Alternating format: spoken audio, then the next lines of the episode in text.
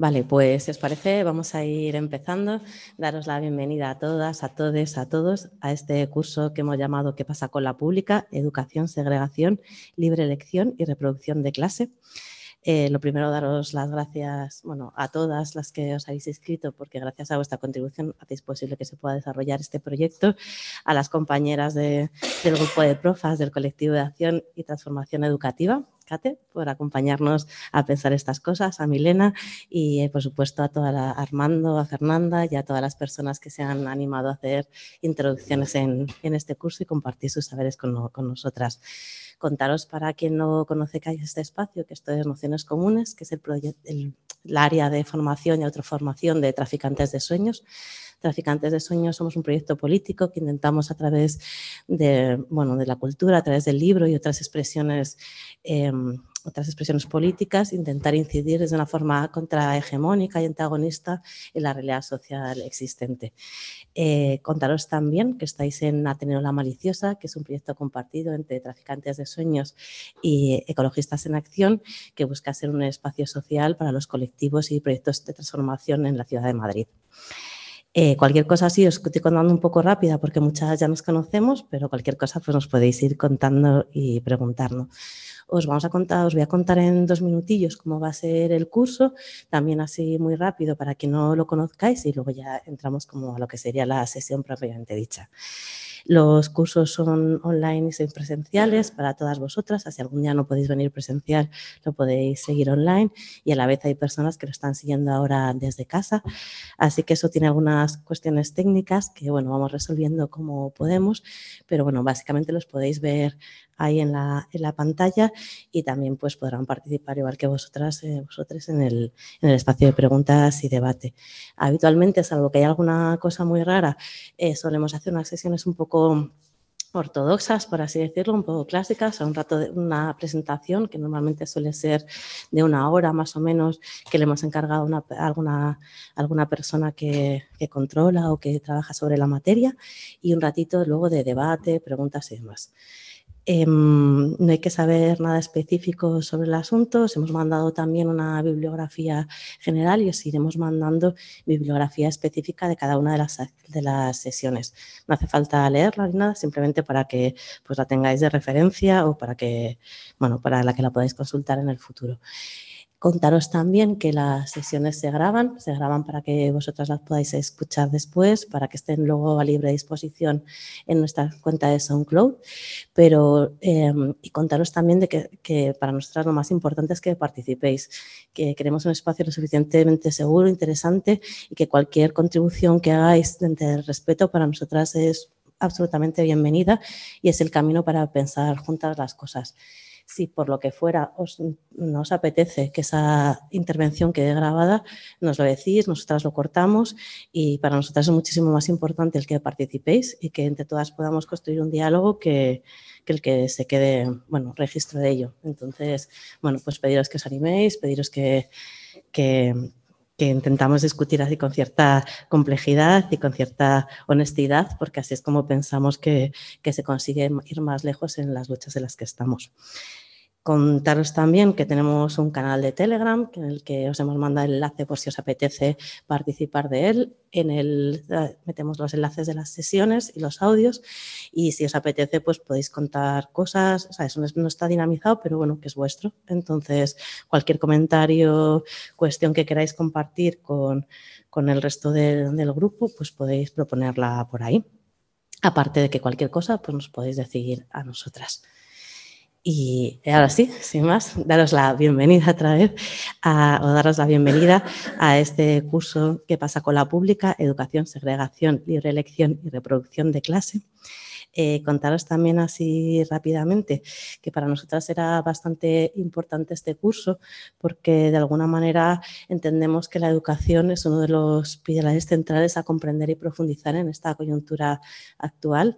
Entendemos que toda la desmembración, estratificación de las clases medias es parte del proceso actual que estamos viviendo y donde la educación como elemento de reproducción de clase ha sido uno de los aspectos centrales que se ha ido construyendo en, los ciclos anteriores y que a día de hoy se encuentra en profundo estado de, de bueno, llamémoslo de descomposición si queréis, y también de reproductor de estas dinámicas de las que estábamos hablando.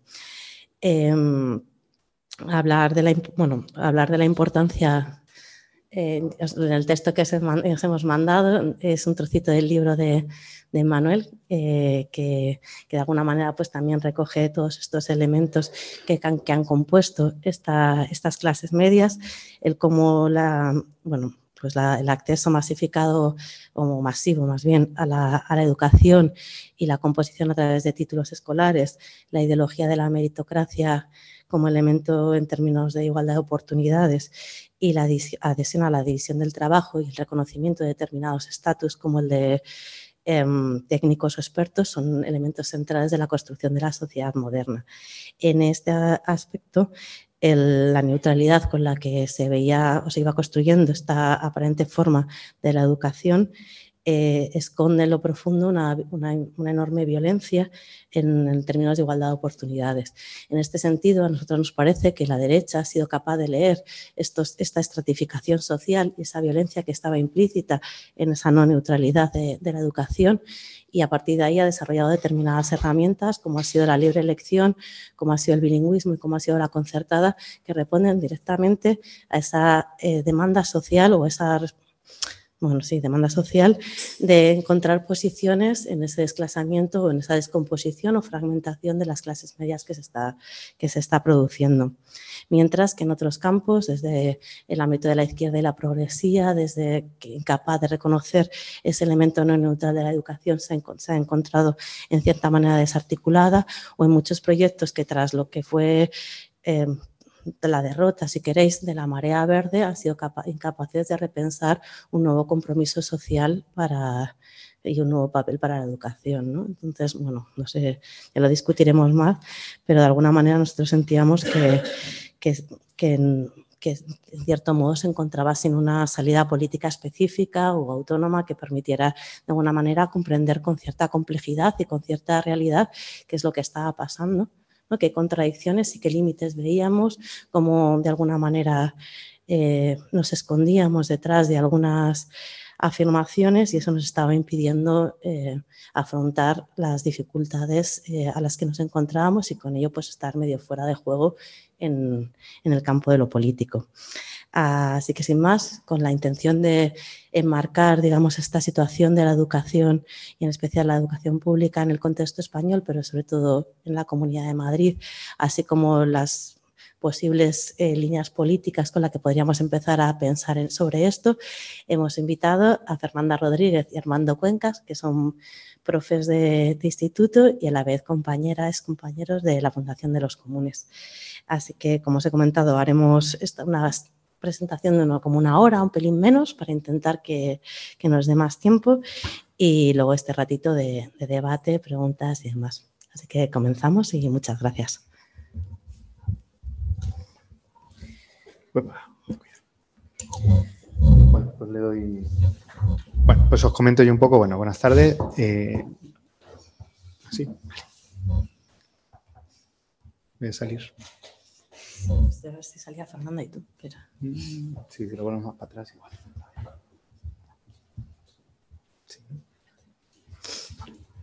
Bueno, eh, le damos, ¿verdad? Pues a ver, yo eh, os comento un poquillo por poner en contexto. Yo soy profesor de, secundaria, soy interino en Navarra eh, y eso entiendo que condiciona en parte pues, lo que os voy a contar y la manera en que lo vivo. Y también Claro, así solamente por la cara, pues tampoco sé, pero doy por hecho que muchos de vosotros, o muchas de vosotras de las que estáis aquí, sois o bien profesores de secundaria o de primaria, ¿no? O sea, digo por, si me equivoco muchísimo, me lo decís, ¿no? O sea, que ojalá estuviera aquí eso que llaman la comunidad educativa, ¿no? Pero bueno, yo creo que hace tiempo desde, desde la marea verde que no hemos visto un poco expresiones políticas un poco de esa comunidad educativa. Entonces, bueno, si me lo permitís voy a hablar con un cierto grado de, de libertad en ese aspecto, ¿vale? Eh, nosotros hemos hecho esta invitación de, Almudena, que aprovecho para dar las gracias a, traficantes, también proviene de que hemos hecho un curso similar estudiando la cuestión en, Navarra, empezando a estudiarla eh, este mismo año y era un poco pues, la idea de volcar aquí algunas de las cosas que nos hemos ido encontrando y que bueno, que la mayoría de ellas están en datos, o sea, están en lo que vienen siendo los datos, que luego entraré un poco en ellos después de que después de contaros un poquito el, sentido de, esta sesión, eh, que vamos, que se pueden encontrar fácilmente que no es ninguna novedad el saber que la, educación pública está segregada en, el Estado español y la, educación concertada también. Eh, ¿Por qué sobre segregación? Bueno, para mí eh, no es un factor más, ¿no? No es como si hacemos una enumeración, una lista de los problemas que tiene la educación. La segregación no sería como, me da igual el primero o el quinto, sino para mí, por lo menos a lo largo de, estos dos, tres años, para mí se está convirtiendo en el factor, ¿no? Eh, ¿Por qué creo que es el factor? Porque, mm, bueno, por utilizar términos así que están como de moda, gracias a, bueno, en Navarra se llama GKS, aquí no sé cómo se llama, ¿no? El, el movimiento socialista así de nuevo cuño de gente joven que habla de socialismo, por decirlo desde el respeto, pero que tampoco comparto yo al 100% ese lenguaje, pero sí que ha puesto de moda la cuestión de, hablar sobre las clases sociales y el papel de, que tiene las instituciones del Estado en la reproducción de clase. ¿no? Entonces, para mí, en el caso de la institución escolar, que es una institución estatal, por mucho que nosotros seamos profesores, o vosotros, muchos de vosotros profesores y profesoras, y nos guste pensar que estamos en una especie de espacio de libertad en el que educamos a seres de luz a veces, pues resulta que no, que estamos en una institución pública que su función es perpetuar de alguna manera las relaciones de clase existentes en, el Estado español o incluso a nivel europeo o mundial, si nos ponemos así eh, megalómanos. ¿no? Eh, todas estas ideas tampoco son nada nuevo, está bastante recogido, o por lo menos a mí me ha parecido que lo recogía bastante bien, el efecto clase media, que es el libro que comentado antes Almudena, que tiene un capitulito, si os lo queréis leer, que, es sobre, que habla específicamente sobre educación, sin entrar al fondo de todos los asuntos, pero bueno, yo creo que estructura bien esta cuestión. ¿no? Y a mí ese libro me ha servido porque yo me preguntaba, ¿por qué esto de la segregación es tan invisible tanto a la dirección sindical, ¿no? Que bueno, es fácil criticarla siempre porque están un poco eh, en babia, como a mis compañeros y mis compañeras, ¿no? Es decir, que ¿por qué esto de la segregación nunca está en ninguna tabla de las reivindicaciones de cosas que queremos cambiar en la escuela pública, o yo por lo menos nunca las he, oído. ¿no? Bueno, pues ese era el sentido. Otra, otra segunda idea que para mí es importante, aunque nos pueda parecer que está muy lejana, es la idea de crear organización política en torno a esto. Yo también igual vengo condicionado porque ha habido una o dos huelgas este año. En Navarra hemos hecho huelga la semana pasada, huelga educativa, luego os comento un par de cosas que me arden por dentro y que las quiero comentar con vosotros porque ha sido una huelga que pese a que haya funcionado bien, pues bueno, no ha, no ha servido para crear mucha organización política en torno a la cuestión de la segregación ni de ninguna otra. ¿no? Eh, la idea sería un poco, aunque suene raro, testar, probar, ver si somos capaces de crear comunidades en lucha. Es decir, si somos capaces de crear eso a lo que apuntaba la marea verde, que sean espacios políticos en los que el alumnado, padres, madres y profesores estemos un poco en el mismo espacio político discutiendo sobre las mismas cosas, que para mí en este caso una de las fundamentales es la segregación escolar. ¿no?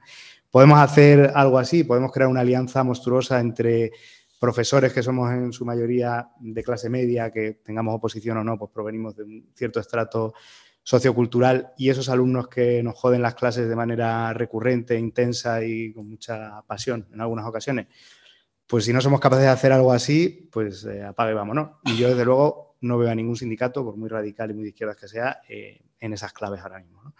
Y hablo de Navarra, que la cosa está bastante bien en el sentido de que, bueno, por lo menos hay, eh, aunque sea de boquilla, hay cierta reflexión sobre esto.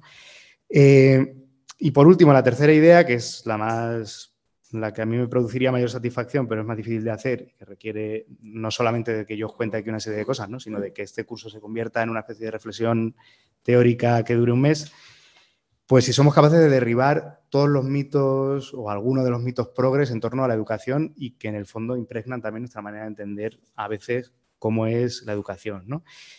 Eh, vengo también mediatizado por la lectura de informes e informes hechos por eh, asociaciones, sindicatos y ONGs de distinto pelaje que podemos colocar todos en ese sentido como un progresista o progres si queréis ser eh, más incisivos con el término.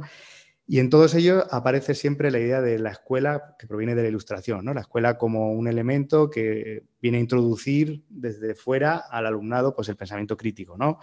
O la escuela como una herramienta eh, que debe proporcionar igualdad de oportunidades, que para mí esto de la igualdad de oportunidades es bastante problemático, ¿no? O sea, que habla en el fondo de lo que hablan todos los informes, desde comisiones obreras hasta eh, el Consejo Escolar, hasta incluso informes de, que podríamos llamar de derechas, ¿no? que defienden la concertada, todos ellos comparten eh, por ejemplo, la meritocracia como un sustrato clave, ¿no? Es decir, la escuela está para ofrecer una serie de oportunidades y hay chavales y chavalas que las cogen porque, oye, son más listos y otros que no las cogen, ¿no? Habría una meritocracia de izquierdas que dice que eso hay que compensarlo pues, con becas, con bajar las ratios, con modificar la pedagogía o elementos de este tipo, y otra meritocracia más de derechas, que si vivís en Madrid, pues supongo que, cada vez que habla Ayuso, que hace además como ostentación de esa, ¿no? escenifica mucho esa, idea ¿no? del sink or swim, ¿no? de que la gente se apañe y tal, el que aprenda pues que aprenda y el que no pues que, que haga otra cosa. ¿no? Eh, y entre esos mitos progres, uno de los que a mí generalmente me parece más peligroso es esa y que impregna muchas veces si sois profesores de la pública, yo creo que eso mm, o lo habréis oído, incluso lo habréis empleado, porque yo mismo lo he empleado también, ¿no? La esa dualidad tan marcada entre la concertada y la pública, ¿no? Que es cierto que existen diferencias evidentes entre la concertada y la pública, pero que nos hace creer, ¿no? Que en la pública es buena y la concertada es mala y a lo que a mí me interesa que es la segregación, que la escuela pública no segrega y la escuela concertada sí que segrega, ¿no? Vengo ahora de Badajoz, que es un sitio estupendo para entender esta, realidad, ¿no? Y bueno, si tú ves los datos de la, de la EBAU, de la selectividad, los cuatro o cinco mejores centros, que luego si te das un paseo por esos centros, pues puedes comprobar que los niveles de renta coinciden con los resultados académicos de la EBAU, son todos públicos. Es decir, los colegios que más segregan por arriba, en el caso de Badajoz, que es un sitio en el que no hay mucha concertada, porque no Extremadura es la comunidad autónoma si no es la que más, será eh, Castilla-La Mancha y Extremadura son las dos comunidades autónomas que menos concertada tienen y que menos alumnado tienen en la concertada. Con lo cual ahí se ve claro que si alguien tiene que alguien tiene que segregar, que eso es un trabajo que la sociedad le exige a la escuela y en este caso lo hace la pública. Eh, en Madrid yo me puedo imaginar que podría encontrar eh, ejemplos de este tipo porque yo los encuentro relativamente fácil en Navarra. Sí que es cierto que, claro, que el hecho de que aquí haya un 50% de concertada pues, complica, digamos, o sea, no se ve tan claro como en el caso de, de Extremadura, ¿no?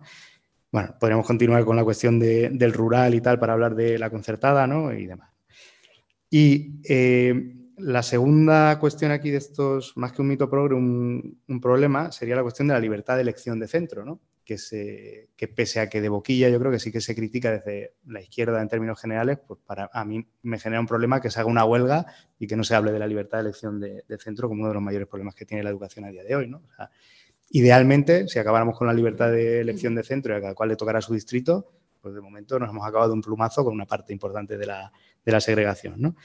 Y eso hace que todo se, reduzca muchas veces a una crítica fácil a la, derecha, ¿no? una crítica fácil a la última barbaridad que ha dicho Ayuso o a la última barbaridad que ha dicho el Lendakari en el caso de la comunidad autónoma vasca, ¿no? o a la última barbaridad que diga pues, el partido de derecha al uso en, en tal o cual lugar. ¿vale?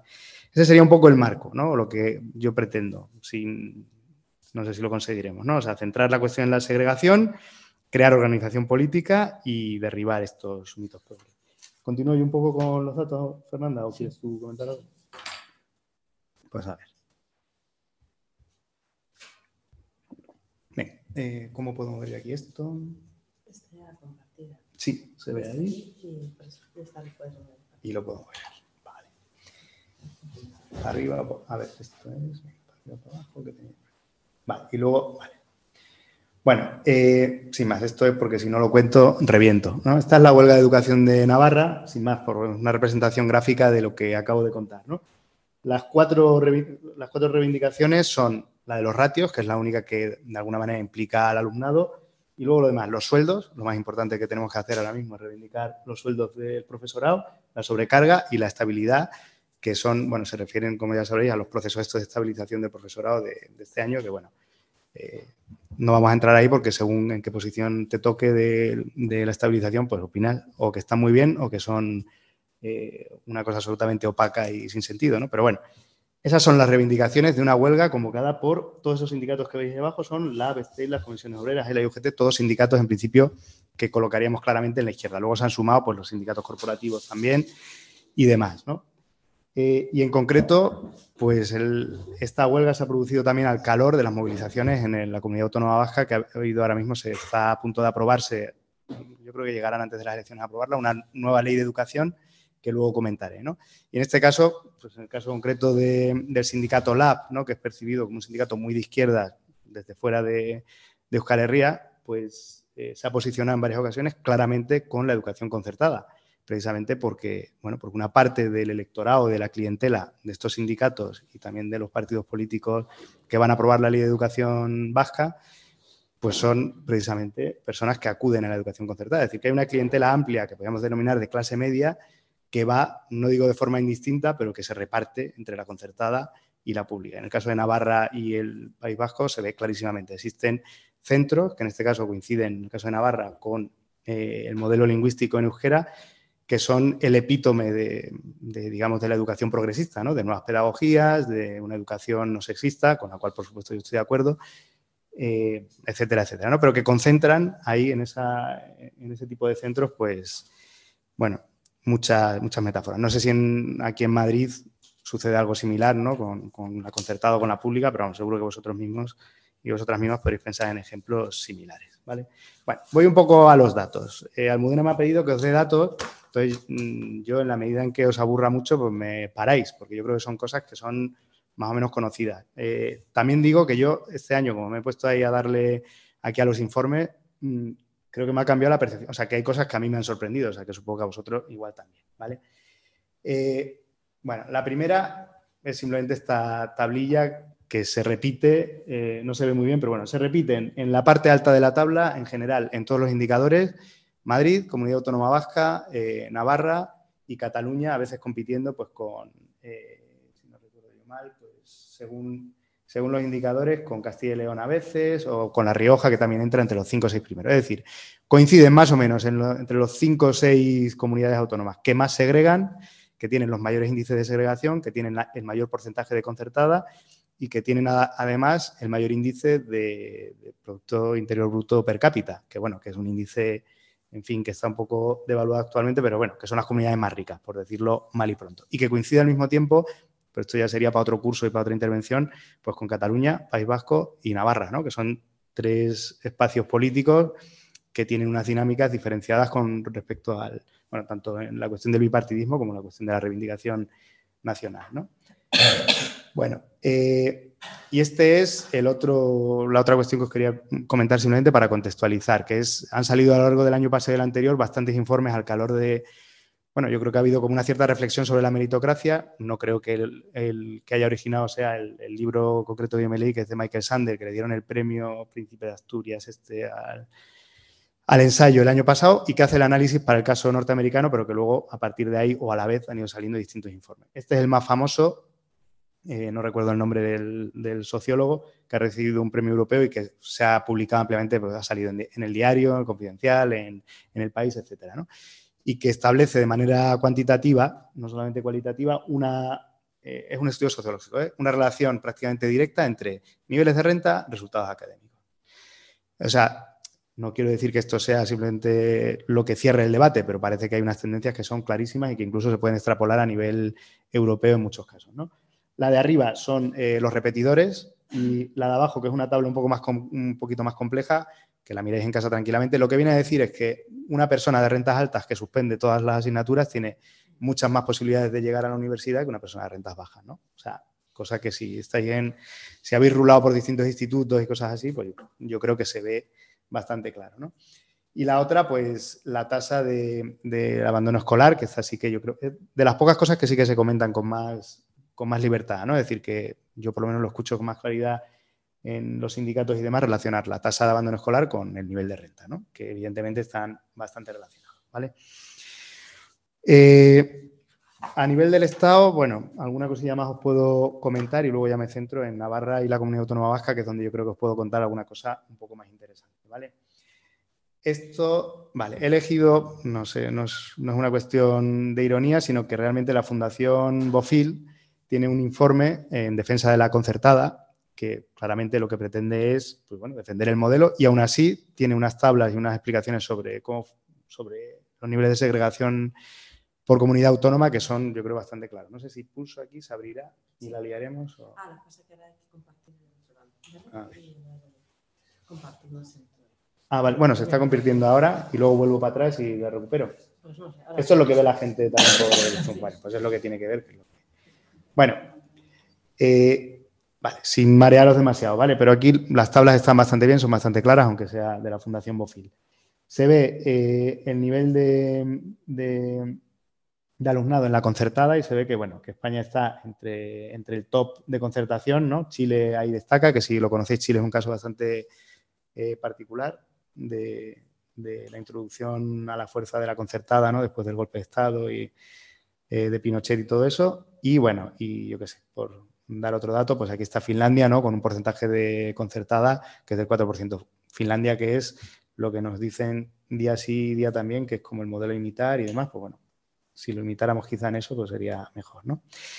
Y como no, aquí nos sale, que esto es lo que me interesaba aquí, bueno, lo podemos ver en la tabla, ¿no?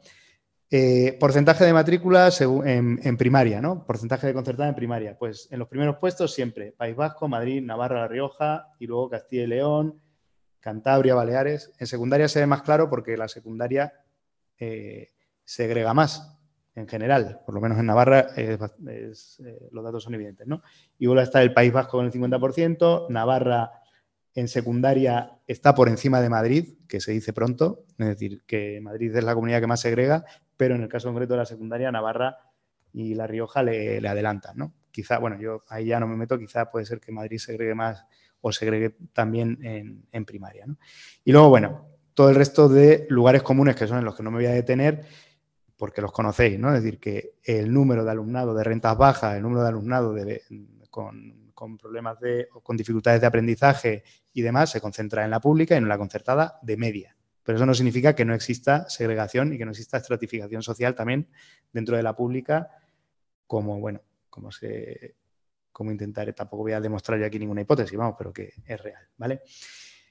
Y luego este sería el porcentaje de alumnado de origen inmigrante. Sin más, sin hacer tampoco aquí hipótesis sociológicas que no me corresponden a mí hacer, no siempre corresponde la segregación con la segregación de personas migrantes, aunque bueno, muchas veces se solapa el dato, ¿no? Es decir, la segregación de la que yo voy a hablar aquí, de la que hay datos concretos, es una segregación por nivel de renta, que en muchos casos coincide con el origen de las personas, pero eh, no necesariamente las comunidades en las que más migrantes hay, pues son las que más segregan ni, cosas por el estilo, ¿vale? Eh, bueno, y luego este otro dato que más o menos cae por su, bueno, cae por su propio peso. Las comunidades que más segregan, las comunidades que más concertada tienen, son también las que gastan más en el famoso módulo del concierto, ¿no? Es decir, lo que, lo que paga la administración pública a la concertada por cada niño o niña que se escolariza, pues en el País Vasco es el más alto de toda España y al mismo tiempo es el que tiene más concertada de toda España peleando así, rivalizando duramente con Madrid. Y veis que se vuelven a repetir un poco pues en la primera parte de la tabla, pues los que más gastan por alumno en la concertada, pues son de nuevo País Vasco, Madrid, Navarra, La Rioja, Cantabria, bueno, ahí hay alguna modificación, pero vamos, los tres, cuatro primeros puestos siempre se repiten, como podéis ver, ¿vale? Eh, esto yo creo, si le das para atrás, sí. esto ya, yo creo que tampoco a nivel de, los datos de segregación de España realmente no creo que merezca la pena ir mucho más allá, ¿vale? Eh, a ver, que aquí no veo yo nada. Bueno.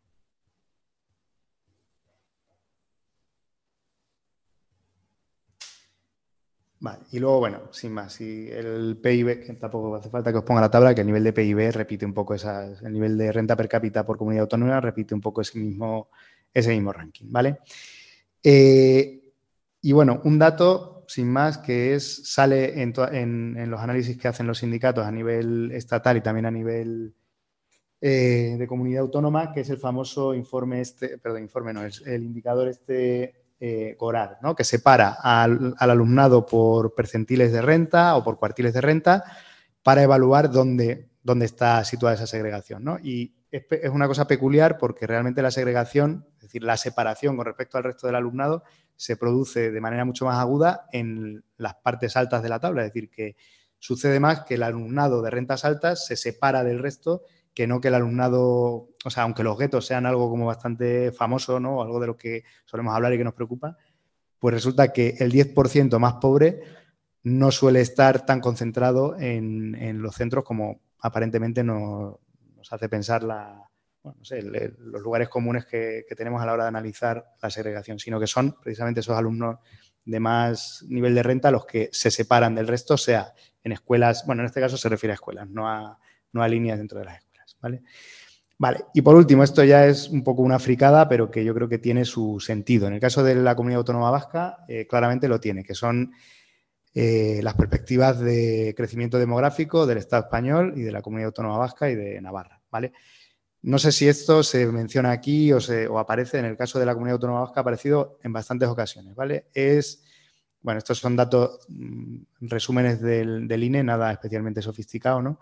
Entonces, bueno, te viene aquí, a ver, que yo esto del saldo vegetativo tengo que, me lo he estudiado para contároslo porque es una cosa muy de sociología. Pero bueno, básicamente, el crecimiento relativo de la población incluye eh, el crecimiento incluyendo a eh, las personas migrantes, ¿vale? Y el saldo vegetativo incluye, eh, no incluye en las cuentas a la posible incorporación de personas migrantes, ¿no? Es decir, sino que toma en cuenta solamente el número de niños y niñas nacidas en un año frente al número de personas que fallecen, ¿vale? Entonces, en el caso de la comunidad autónoma vasca, hay dos detalles aquí que son importantes. ¿no? Es decir, si tú miras el saldo vegetativo proyectado, te sale un menos 58%, ¿no? que, es, que está entre, bueno, hombre, no está en el caso de Asturias ¿no? que, o Extremadura, que son poblaciones muy envejecidas, pero bueno, está al lado de Extremadura, que a mí, francamente, el dato me sorprende. ¿no? Y sin embargo, si tú luego te vas a esta tabla que está corregida con eh, los niveles de inmigración previstos, pues el País Vasco está más cerca de, la media, ¿no? O sea, no está tan alejado de la media. Y en el caso de Navarra, que tenía aquí un saldo negativo, pues eh, tiene un saldo positivo un poco por encima de la media, ¿no? Es decir, a lo que voy, quiero decir que hay una preocupación por parte de las, bueno, esto de las élites suena fatal, pero no, sé, parece uno que está hablando de conspiraciones, pero bueno, eh, que hay una preocupación con la cuestión demográfica, en el caso concreto de la comunidad autónoma vasca se ha visto claro y parece ser que es uno de los detonantes de la nueva ley, porque o bien, bueno, esta es la cuestión política de fondo, ¿no? Es decir, lo que se dice es, va a haber menos niños y niñas en las escuelas, hay que reorganizarlo, ¿no? Para que no, no este, esta historia no ha llegado aquí, no, no está encima de la mesa, bueno, quizás porque Madrid, bueno, Madrid como siempre tiene, bueno, pues ya está, no sé por qué en Madrid no está. En el caso de la, de la CAB y de Navarra es una cosa que se menciona mucho, ¿no? Que nos vienen todo el día amenazando con que se van a cerrar líneas, con que no hay niños y niñas, que viene, que viene la curva demográfica y demás, ¿no? Que es como que viene el lobo, ¿no? Y y la idea de fondo, o sea, o lo que, o lo que ha eh, reactivado esta, esta, cuestión demográfica es, por un lado, os recomiendo los textos de Nuria Lavao, no sé si la conocéis, en CTXT tiene varios artículos sobre la cuestión demográfica, ¿no? Y la idea de fondo es, no le llames invierno demográfico, llámalo racismo, ¿no? Es decir, invierno demográfico significa que las personas blancas autóctonas tienen un menor número de hijos por mujer y esa población tiene que ser sustituida o puede ser sustituida, bueno, sustituida, ¿no? tampoco estoy aquí haciendo referencia a la de a la hipótesis de la gran, ¿cómo le llaman? La gran sustitución, bueno, pero que en el fondo está yo creo bastante relacionada.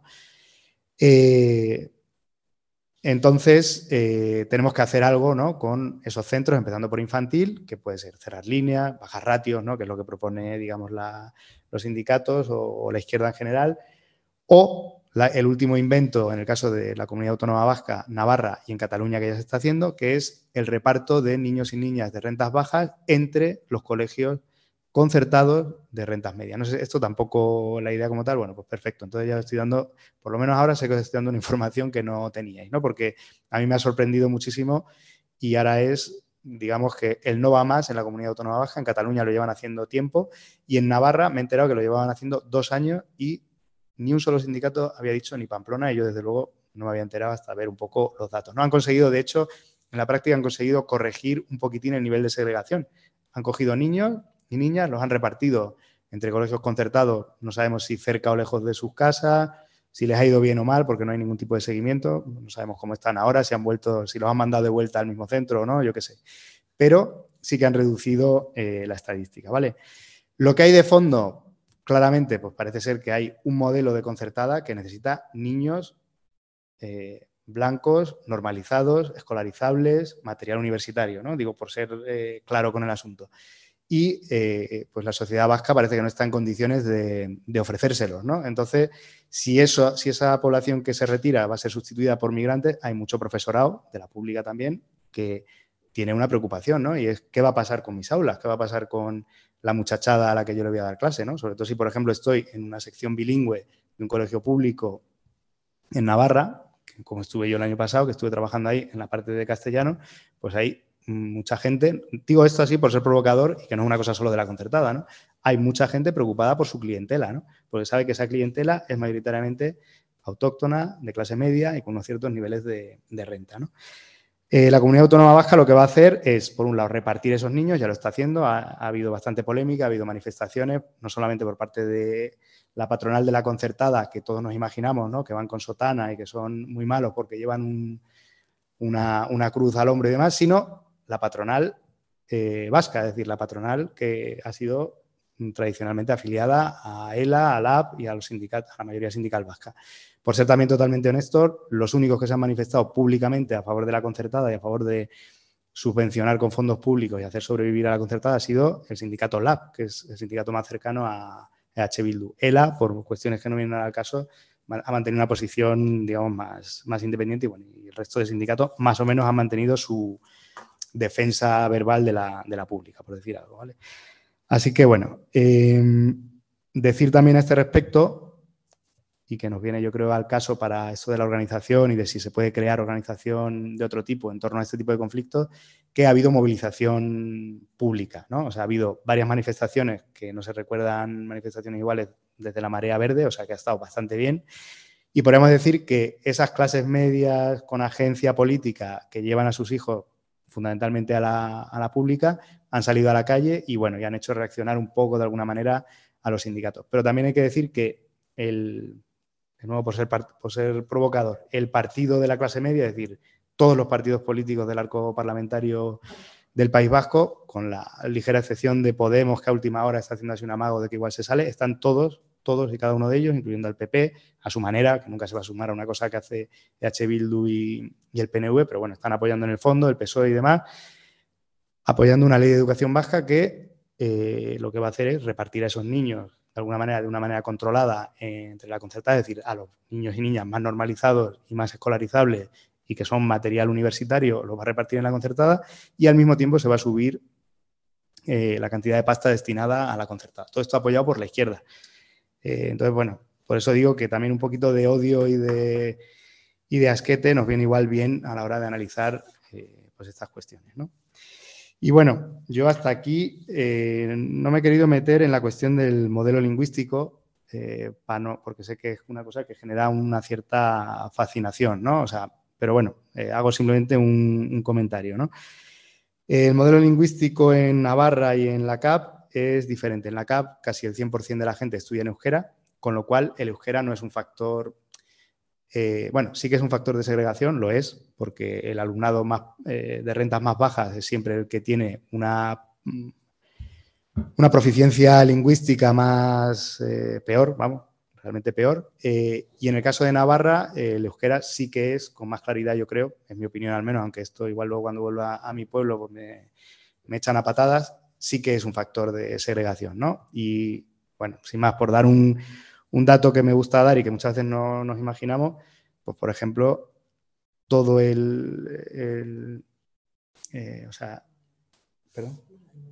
Sí, todo el, bueno, sin más, que todo lo que quería decir es el típico dato exagerado para llamar la atención, pero que es real, ¿no? Que todo el cuerpo, digamos, que dirigió la política municipal del Ayuntamiento de Pamplona entre el 2015 y el 2019, es decir, todo lo que era EH Bildu y parte de Geroabay, todos y cada uno de ellos, con honrosas excepciones, venían todos del mismo centro concertado en Euskera, que es un centro concertado que, digamos, aglutina a personas de rentas altas o medias altas. ¿no? ¿Se os ocurre algún ejemplo parecido aquí en Madrid? No lo sé. Yo si me pongo a pensar en... Sí, ¿no?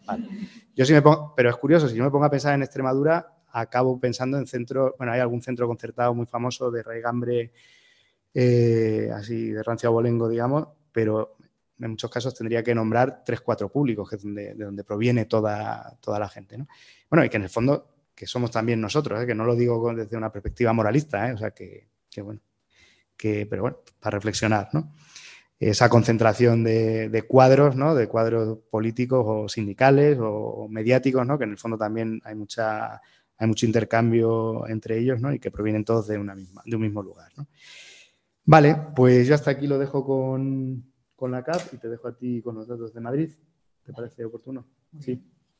La CAP, perdón, que eh, odio utilizar eh, hay acrónimos estos raros. La Comunidad Autónoma Vasca, sin más, el País Vasco, Euskadi y demás, pero que como tengo apuntado la CAP, pues a eso me refiero, al País Vasco. Vale. Bueno, ¿se oye bien? Vamos con los datos concretos de la Comunidad Autónoma de Madrid, aunque yo no creo que vayamos a grandes descubrimientos, pero bueno, por, situarlo, aproximadamente el 54% de los centros eh, son de escuela concertada y privada, son, son enseñanza concertada y privada, porque aquí hablaríamos de primaria y de secundaria, y el, el 40 y perdón, lo he dicho mal, 54% serían públicos aproximadamente y el 46% concertada y privada, al revés, ¿vale? Más o menos están casi, como veis, equilibrados en Madrid. Hay algo más de escuela pública que de escuela, que de escuela privada. Tampoco vamos a hacer un gran descubrimiento mm, si entendemos que la inversión favorece a la concertada, ¿no? Por ejemplo, eh, tenemos la inversión en educación en los presupuestos de Madrid desde 2005 a 2022 ha disminuido aproximadamente un 5%, pero desde 2011 hasta más o menos, sí, hasta 2022 tenemos un aumento del presupuesto en concertar del 25%. Eso en medio del ciclo de, crisis. Em, los, los, sistemas por los que la concertada segrega, luego veremos los sistemas por los que la pública segrega, que esto es lo más alucinante de, sabemos que tiene que ver mucho con el bilingüismo. Eh, los, sistemas por los que la concertada eh, segrega son pues, el abono de las actividades eh, complementarias, las actividades que, se supone que son un complemento a la formación habitual, a la formación escolar habitual. la concertada justifica el pago de estas cuotas en base a la infrafinanciación, la infrafinanciación de la concertada. Entonces, eh, de, acuerdo con un informe de Save the Children, se ha hecho un promedio, aproximadamente una familia paga entre 80 euros y 180 euros. En términos anuales, el promedio que calculas de Save the Children es de 800 a 900 euros al año, aproximadamente. El informe está accesible, se busca, es muy fácilmente accesible. Eh, tendríamos Además, otros, otros sistemas de la concertada tienen que ver con convenios con escuelas privadas eh, para beneficiar, mm, eh, para baremar con más puntos a esos alumnos de escuela privada. Y esto tiene que ver con los decretos de baremación de libre elección de, centros. Estos decretos tenemos el de, el de, el de 2013, que ha sido modificado en 2021 entonces, los criterios de baremación últimos que se tienen son todavía más duros que los de 2013. Así, por ejemplo, tendríamos que disminuye la cercanía, eh, que hay un montón de puntos dinásticos que se llaman, se llaman irónicamente dinásticos, es decir, eh, se favorece a los chicos que sean hermanos eh, de muchachos que hayan estudiado anteriormente en ese centro. y luego, pues en los puntos de vulnerabilidad, pues en vez de calcular en base al IPREN, que es un índice que calcula la vulnerabilidad, pues utiliza como criterio si la familia eh, eh, ha, solicitado un REMI y lo ha obtenido, una renta de inserción municipal o también el ingreso mínimo vital. Claro, que sale mucha menos gente con este último criterio. De todas maneras, más allá de que haya un endurecimiento, hay un proceso ya con la libertad, con las baremaciones anteriores, para seleccionar seleccionar alumnado eh, de una manera segregadora, que favorece a la concertada.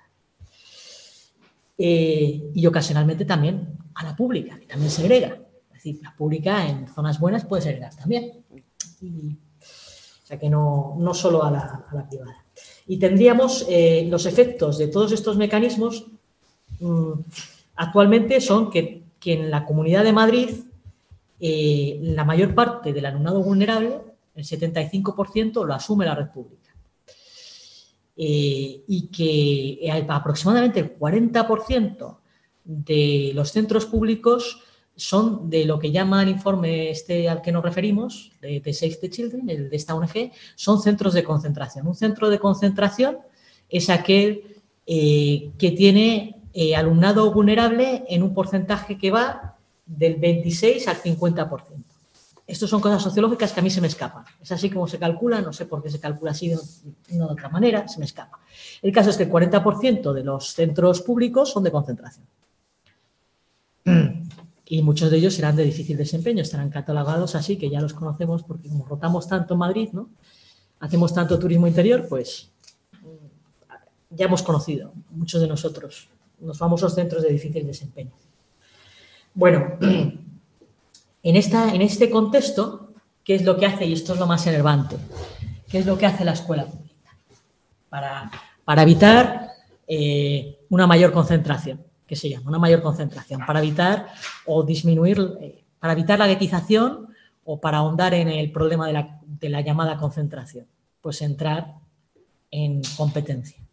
Entonces se da el efecto perverso de que los claustros, incluso en zonas vulnerables, zonas muy vulnerables, deciden adoptar el bilingüismo. Y que es el otro, que es el sistema de segregación interna de la pública predominante, yo creo.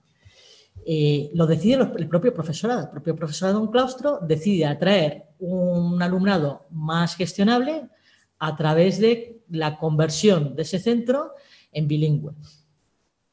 Todos sabemos que en secundaria, sobre todo en secundaria, es un gran sistema de segregación porque hay alumnos de programa y alumnos de sección. Los alumnos de sección son los que pues, apenas dan nada en inglés, educación física y poco más, y, los de programa son los que dan bastantes asignaturas en inglés, incluida Historia de España, eso, desde el punto de vista patriótico, yo no, no lo entiendo cómo puede ser así. Pero bueno, es que no tenemos patriotas en realidad. Es un problema. Bueno, el caso, más allá de, de, las bromas. Entonces, esto es muy perverso, es decir, la escuela pública entra a competir con la concertada en términos de segregación, incluso en las zonas vulnerables. Ponemos un ejemplo en el que yo he estado. estuve el año pasado en San Cristóbal de los Ángeles, que es una zona de Villaverde Bajo muy, muy deprimida, de las más deprimidas de Madrid, que para mí fue un choque y un, un baño de realidad bestial. Bueno, pues ¿cómo se puede pensar que en ese instituto haya bilingüismo? Cuando todo el alumnado es mayoritariamente migrante, con unas circunstancias sociales terribles, donde no hay apenas clase media, donde hacen la selectividad literalmente cuatro personas y muchos de los que la hacen no tienen para pagarse la tasa para la tasa para hacer lavado y por eso las acciones de vecinos la financian. Tela pues es bilingüe. Es flipante, ¿verdad? Bueno, pues así está la cosa. San Cristóbal es un lugar tan deprimido que no hay ni AMPA. No hay ni AMPA. Sí, ya sé que es un caso extremo, que no suele ser lo habitual. Pero para que nos hagamos cargo, ¿no? O sea, de las zonas más vulnerables de Madrid, junto con Pan Bendito y otras, y el centro es bilingüe. O sea, que a estos extremos. Entonces, cuando yo algún, algún compi le pregunté, algún compi antiguo, por, por contextualizarlo, decir, ¿cómo, se puede, ¿cómo puede ser esto que en este centro haya bilingüismo? Y me dicen muy serios, me dicen muy serios, mira, o esto nos convertimos en un gueto, esto ya es ingestionable, tenemos que atraer a un tipo de alumnado que dentro de lo que sea este barrio, pues pueda, eh, pueda, pueda darse clase, pueda darse clase y evitar convertirse totalmente en un centro gueto, que es prácticamente lo que es. Entonces él lo justificaba así, no había otra manera, no había otra forma. Esa es la justificación que él me dio. Entonces es un mecanismo muy perverso, que solo se entiende en este contexto, en este contexto de tendencia a la concentración y a la letización.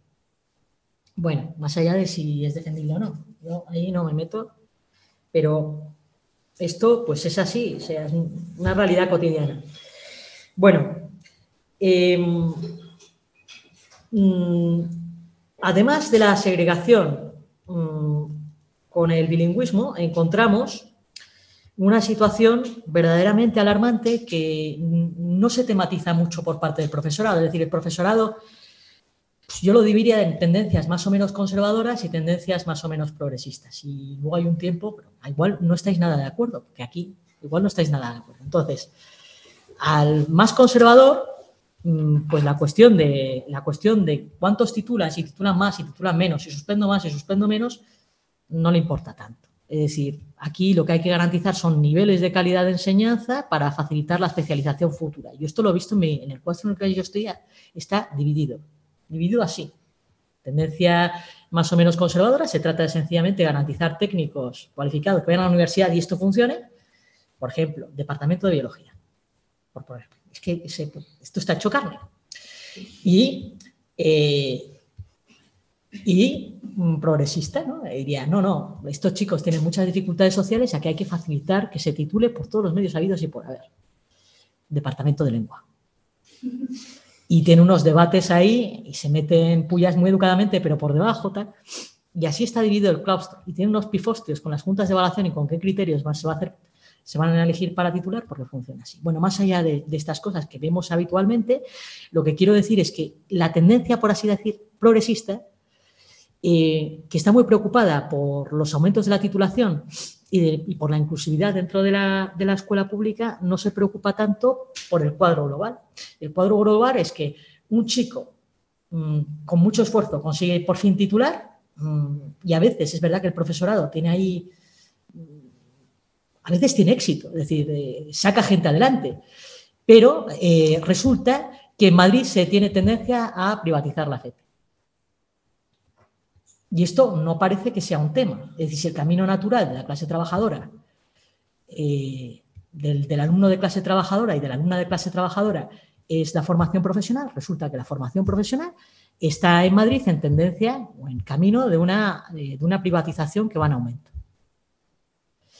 Mm, lo que tenemos, bueno, eh, a, a nivel del Estado se ha planteado la FP Dual. La FP Dual es un sistema de acuerdo con el cual eh, tú haces eh, una FP distinta de la tradicional en el que el 35%, 30% del tiempo son prácticas en la empresa remuneradas.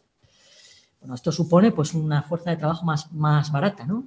Eh, y, un, mercado, un interés por un nuevo mercado, por facilitar estos, estos, esta FP dual, estos nuevos, nuevos ciclos de FP dual.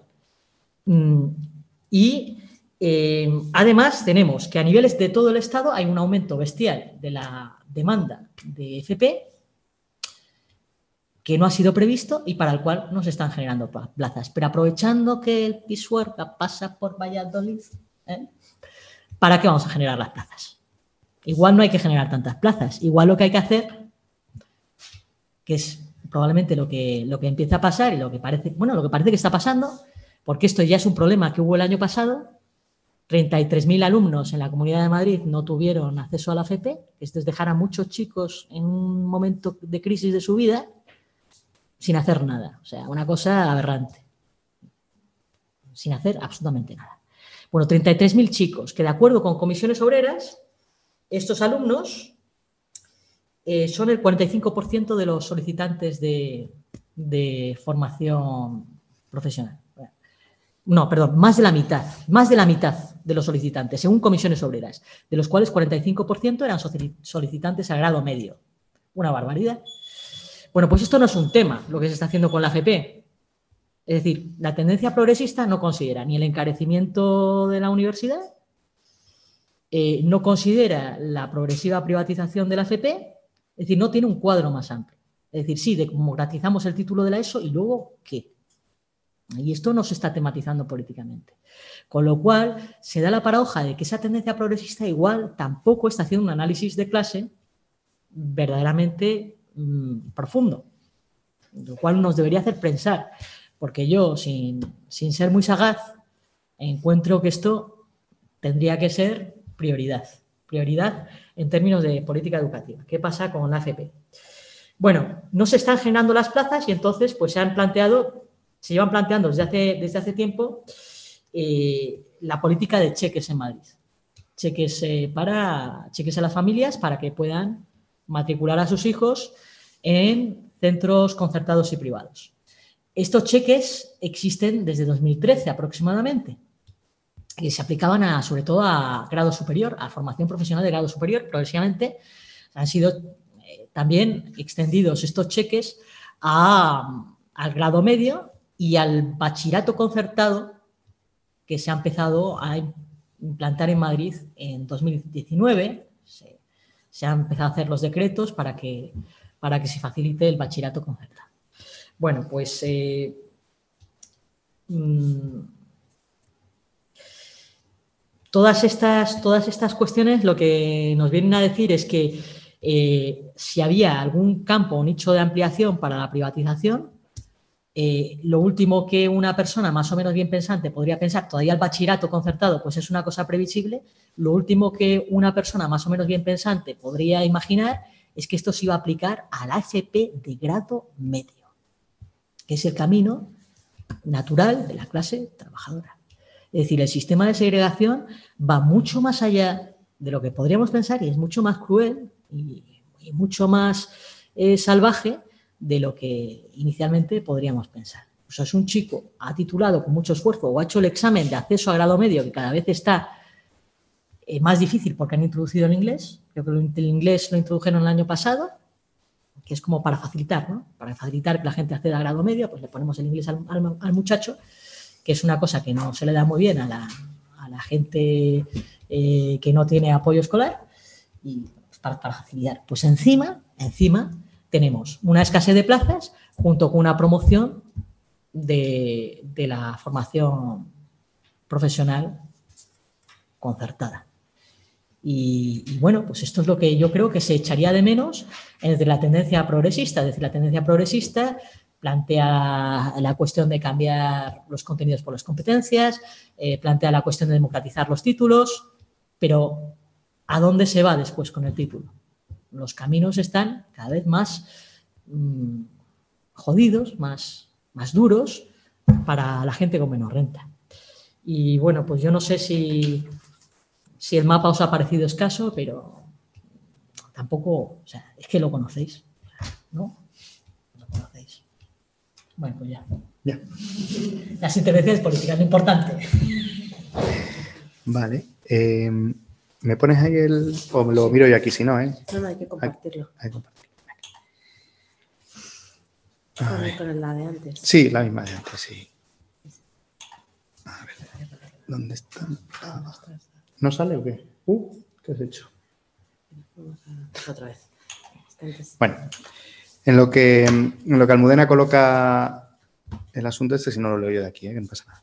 Bueno, yo os comento un par de, un par de cosas, ¿no? una nota biográfica por un lado y luego un par de matizaciones sobre el modelo de Neugera para que pueda volver yo a, mi casa y tal, ¿no? Que no que no me critiquen con tanta dureza. Entonces, bueno, por un lado, Digo por lo que dice, sumando un poco a lo que dice Fernanda, ¿no? O sea, yo he estado en, eh, entrando y saliendo, no he estado siempre de profesor, ¿no? He estado haciendo otras cosas y eh, hacía mucho tiempo que no daba clase en un instituto, digamos, que tuviera la ESO. O sea, sí que había dado, pero me tocó el año pasado uno que tenía.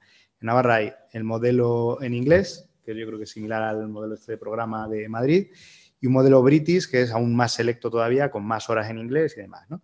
Y luego está el modelo castellano. Esto en, la, en el modelo de castellano. En el modelo D de euskera, aunque suene sorprendente, a mí por lo menos me sorprendió cuando me enteré, también hay el modelo de euskera normal, del que queda cada vez menos, y el modelo de euskera con inglés. O sea que dentro del propio eh, modelo D también existen como estratificaciones y segregaciones. Y en el modelo, en el instituto donde estuve hace dos años, tú abrías la puerta de la clase y sabías exactamente en qué línea estabas. Si estabas en castellano, si estabas en la del medio, que están más mezclados y realmente es la que refleja mejor la sociedad en la que la sociedad pamplonesa, por llamarlo de alguna manera, y el otro del British, ¿no? Claramente en, el pantone, en el origen, en los apellidos y en todo, ¿no? Y era una cosa que a mí se me hacía brutal.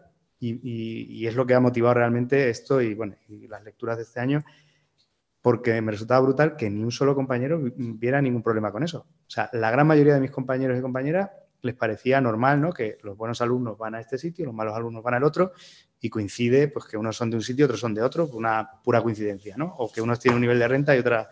Y no, no he sido capaz de establecer una conversación en un año entero, una conversación más o menos racional sobre este asunto, ¿no? Y entonces, bueno, de ahí que crea que sea necesario buscar otros espacios, ¿no? Porque entiendo que si vosotros estáis aquí porque tenéis una cierta preocupación por esa cuestión, ¿no?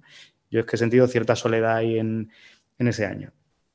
Bueno, eso por un lado. Por otro lado, otro compañero está en, un instituto en San Adrián, en el que el 60% de la población es de origen magrebí, pero claro, el 100% de del profesorado es clase media, autóctona, si no son de Navarra, son de fuera, pero bueno, con características similares, ¿no?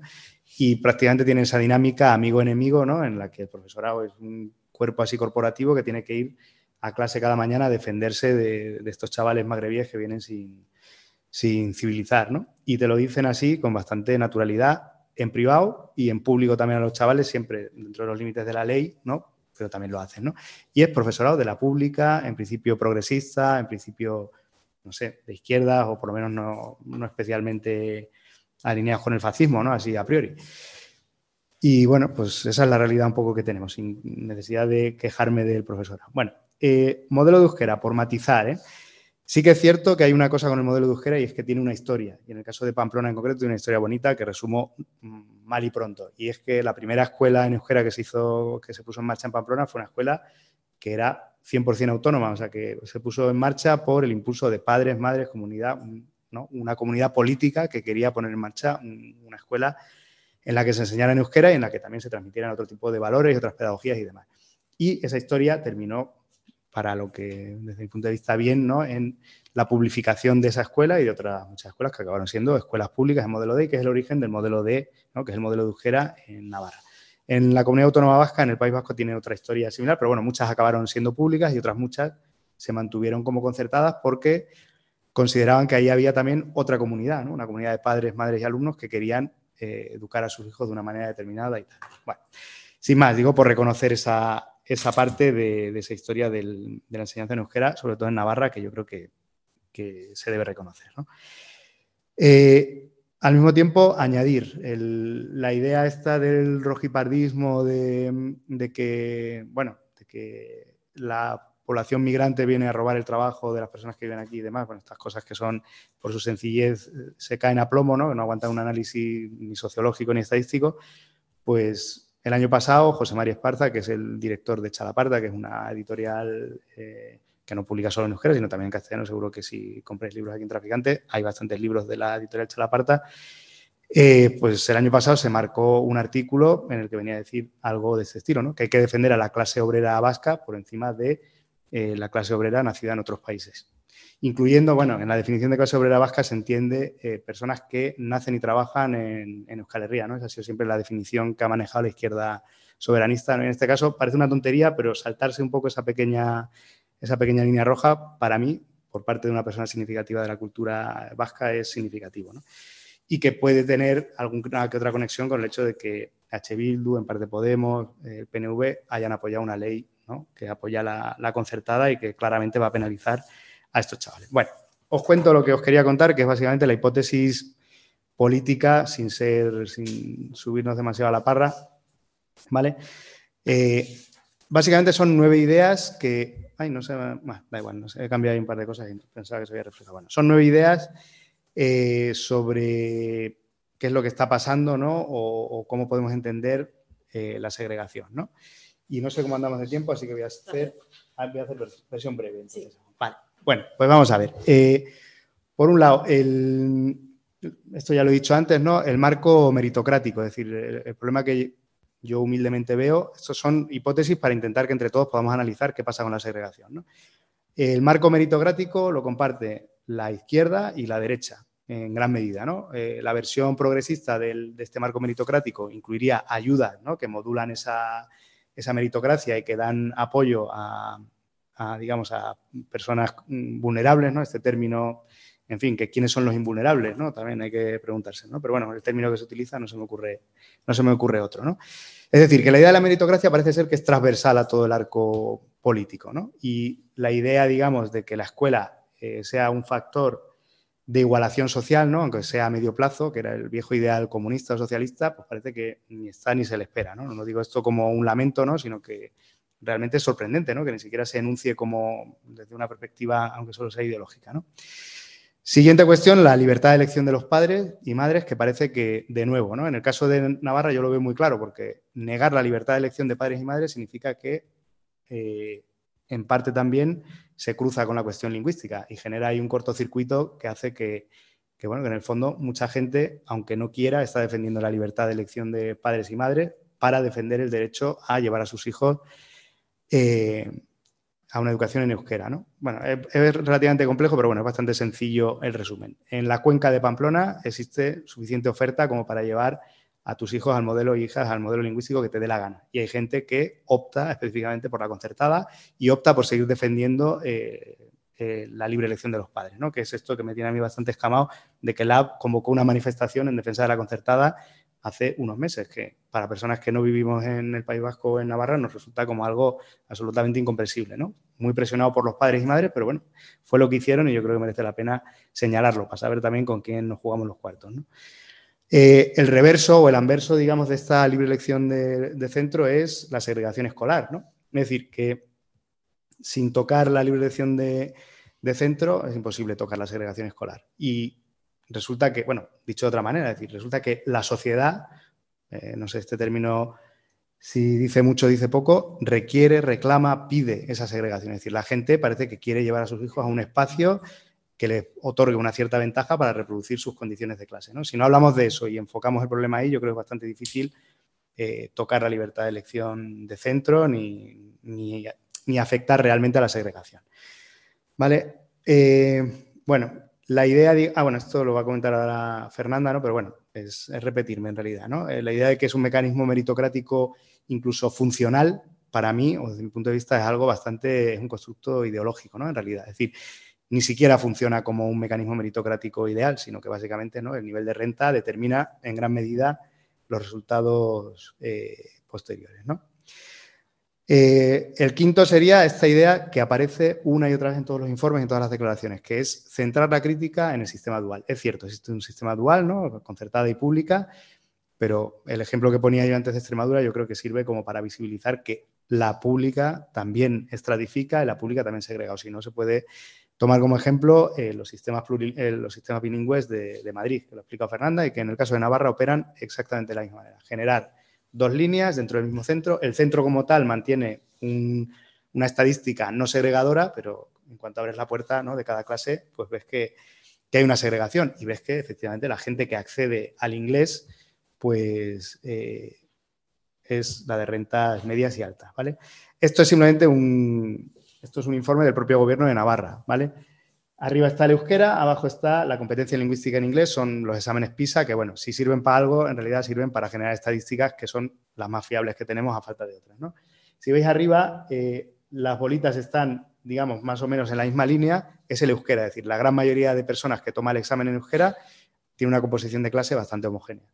El caso del inglés, la curva es bastante más inclinada, es decir, en el lado izquierdo, por ejemplo, está la última bolita, que está en el menos uno abajo, representa un instituto con un bajo nivel de renta y, al mismo tiempo refleja un bajo nivel de inglés. ¿Hay movimiento? Por supuesto que hay movimiento, ¿no? Hay centros en los que hay un nivel de renta bajo y sacan un resultado mejor. Pues, o le hay por esos profesores y profesoras o por esos padres y madres o por los chavales, ¿no? Que también se lo habrán currado. Pero la tendencia parece evidente, ¿no? Que hay una correlación entre nivel de inglés y, resultado y, y, nivel de renta, ¿no? Y el inglés al mismo tiempo estaría relacionado con una obsesión eh, personal mía, que no sé si por eso la planteo aquí, que no sé si realmente sirve mucho o poco para analizar esta cuestión, que son las clases particulares, ¿no? Es decir, yo creo que los que resulta sorprendente, ¿no? Que, el profesorado de la pública seamos de los que en muchas ocasiones con esta historia de la excelencia y la calidad, los que más enviamos a chavales y a chavalas a, bueno, pues a las clases particulares. ¿no?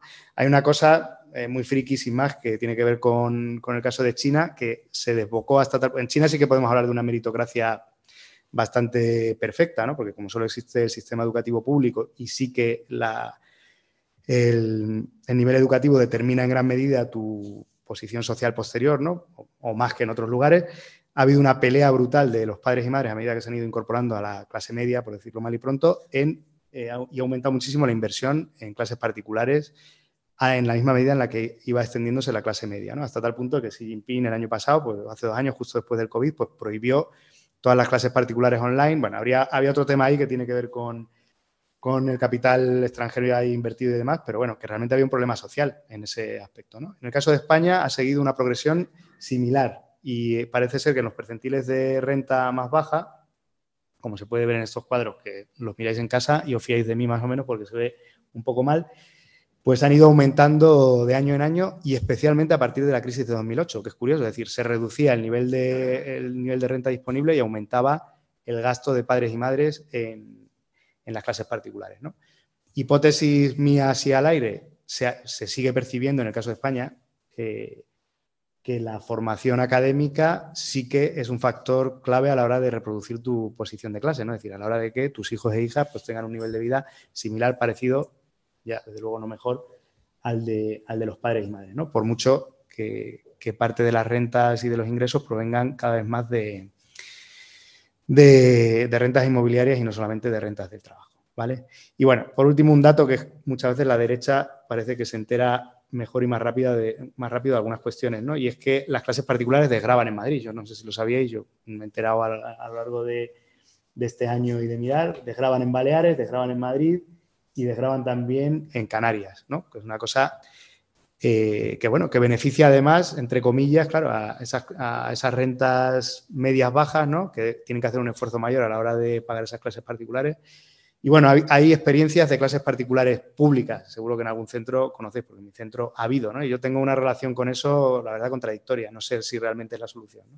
Y bueno, y además en el caso del Reino Unido, estas clases particulares públicas ahora mismo las llevan adelante ONGs, tercer sector y demás, ¿no? Lo cual complica aún más la cuestión. Pero bueno, para mí yo creo que es un factor que, que en el caso de la segregación escolar es a no perderlo de vista. Y bueno, y hasta aquí lo dejo, y le dejo a Fernando. Ya, ya estoy. Bueno.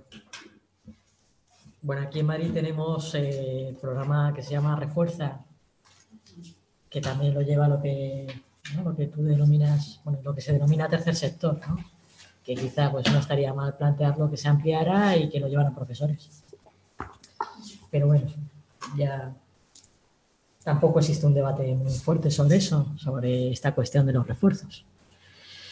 Bueno, pues eh, efectivamente, siguiendo la línea de, Armando, eh, el problema que, existe en la, escuela es que no obedece a, no obedece a sus pretensiones, a sus pretensiones ideales, a sus aspiraciones eh, en, la letra de la ley, en los preámbulos. En primer lugar, la escuela no supera como se ha dicho desde los años 70, eh, la cuestión del capital cultural de las familias, del origen familiar, del origen de clase. Esto no, no, lo, no lo, llega a remontar y, y, por otro lado tampoco es verdad que sea, ojalá lo fuera, ¿no? Una escuela de ciudadanía, que es lo que se nos suele decir, ¿no?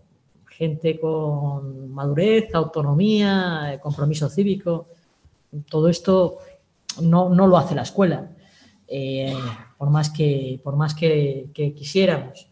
Entonces se nos, da, se nos da el caso de que tenemos muy poco diagnóstico, muy poca reflexión acerca de lo que realmente hacemos en la escuela, el sentido que tiene nuestro oficio. A mí me dijo, me dijo, me dijeron los compañeros, ven aquí a dar la charla y prepáratela un poquito y tal. Y yo lo hice eh, pues porque, porque sí, porque son compañeros, porque es mi oficio, pero es un dolor de muelas abordar esto para, prácticamente para cualquier profesor. Porque efectivamente lo que, lo que, si este diagnóstico que es correcto, sociológico, que nunca se ha podido corregir, que viene siempre mm, ratificado de manera machacona por los datos, eh, es cierto, no se sabe muy bien qué hacemos nosotros en la escuela pública, ni qué defensa podemos hacer en la escuela pública. Entonces, el problema de por qué no se politiza la segregación eh, tiene, tiene, tiene que ver con la crisis de legitimidad de la escuela. Es decir, ¿quién tendría que politizar y protestar contra la segregación? Nosotros como defensores de la escuela pública, es decir, como defensores de los ideales ilustrados de inclusión mm, de todo el mundo en la ciudadanía y de transmisión del saber de manera democrática. Eh, pero ni una cosa ni otra. El profesorado no lo defiende porque no está convencido. O sea, no politiza la segregación porque no está, no está convencido de que realmente esa sea su función desde hace muchos años. Entonces, lo, que, lo que hay es una deslegitimación de la figura del profesor que, por otra parte, tampoco tiene voz pública porque sabe que no está cumpliendo ese papel. Incluso si algunas veces se autoengaña. Entonces, no está saliendo a la esfera pública porque sabe que no cumple ese papel, ese papel. Y por otro lado, las demandas que hace la sociedad a la escuela tienen nada que ver con que sea una reproducción del ideal ciudadano, palabra que está vaciada, porque aquí no hay ciudadanía, cada vez menos, una palabra cada vez más vaciada.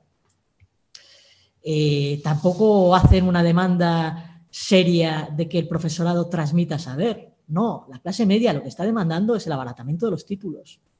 Lo está demandando dentro de la escuela pública, ya en secundaria. Es decir, cuando llega el padre y te dice, ¿y tú por qué, por qué suspendes a mi niño? Porque su niño no estudia una mierda, señor. O sea, su niño tiene todas las oportunidades del mundo para estudiar, pero no estudia una mierda. Lo tienes que decir educadamente. Pero esto es una cosa de tutoría habitual. Es decir, ¿quién viene? ¿Qué tipo de padre viene a protestar porque se ha suspendido al chaval? El de clase media. Ese es el que te viene. Y ese es el que va a dar por saco. Si tú le anulas un examen a un muchacho porque ha copiado, ¿qué padre te va a venir? El padre de clase media. El otro da otras cosas, ya bastante tiene con sacar la vida adelante. Entonces, hay una demanda del abaratamiento de los títulos a nivel de secundaria y también en la universidad. En la universidad, los muchachos eh, en la veintena protestan por la exigencia académica que hay en la universidad. Y esto es lo que cuentan los profesores universitarios. ¿Vosotros qué nos mandáis? ¿No? Esto, esto que dicen los profesores universitarios cuando hablan con alguno de secundaria. ¿Vosotros qué nos estáis mandando? Sí, con profundo desprecio. ¿no? Eh, el profesor de secundaria tonto culpa de primaria. Profesor de universidad imbécil, culpa de secundaria. Esto es una cadena, una cadena de peces grandes y peces chicos, eh, que no tiene, no tiene mucha inteligencia la cosa, porque hay que ver las cosas en, términos de, estructura social. Entonces, la demanda social es que sea, eh, especialmente con respecto de la primaria y de la secundaria, guarderías de masas, es decir, joder, solucioname el problema de la conciliación, solucionamelo tú, date aquí todo lo que haga falta y, el abaratamiento de los títulos, pues que no haya demasiada exigencia académica. Esa es la demanda social a la escuela. Y frente a eso, el profesorado pues tampoco pretende protestar, especialmente el profesorado, el, carca sí, carca entre comillas, ¿no? porque tampoco todo esto tiene más grises, ¿no?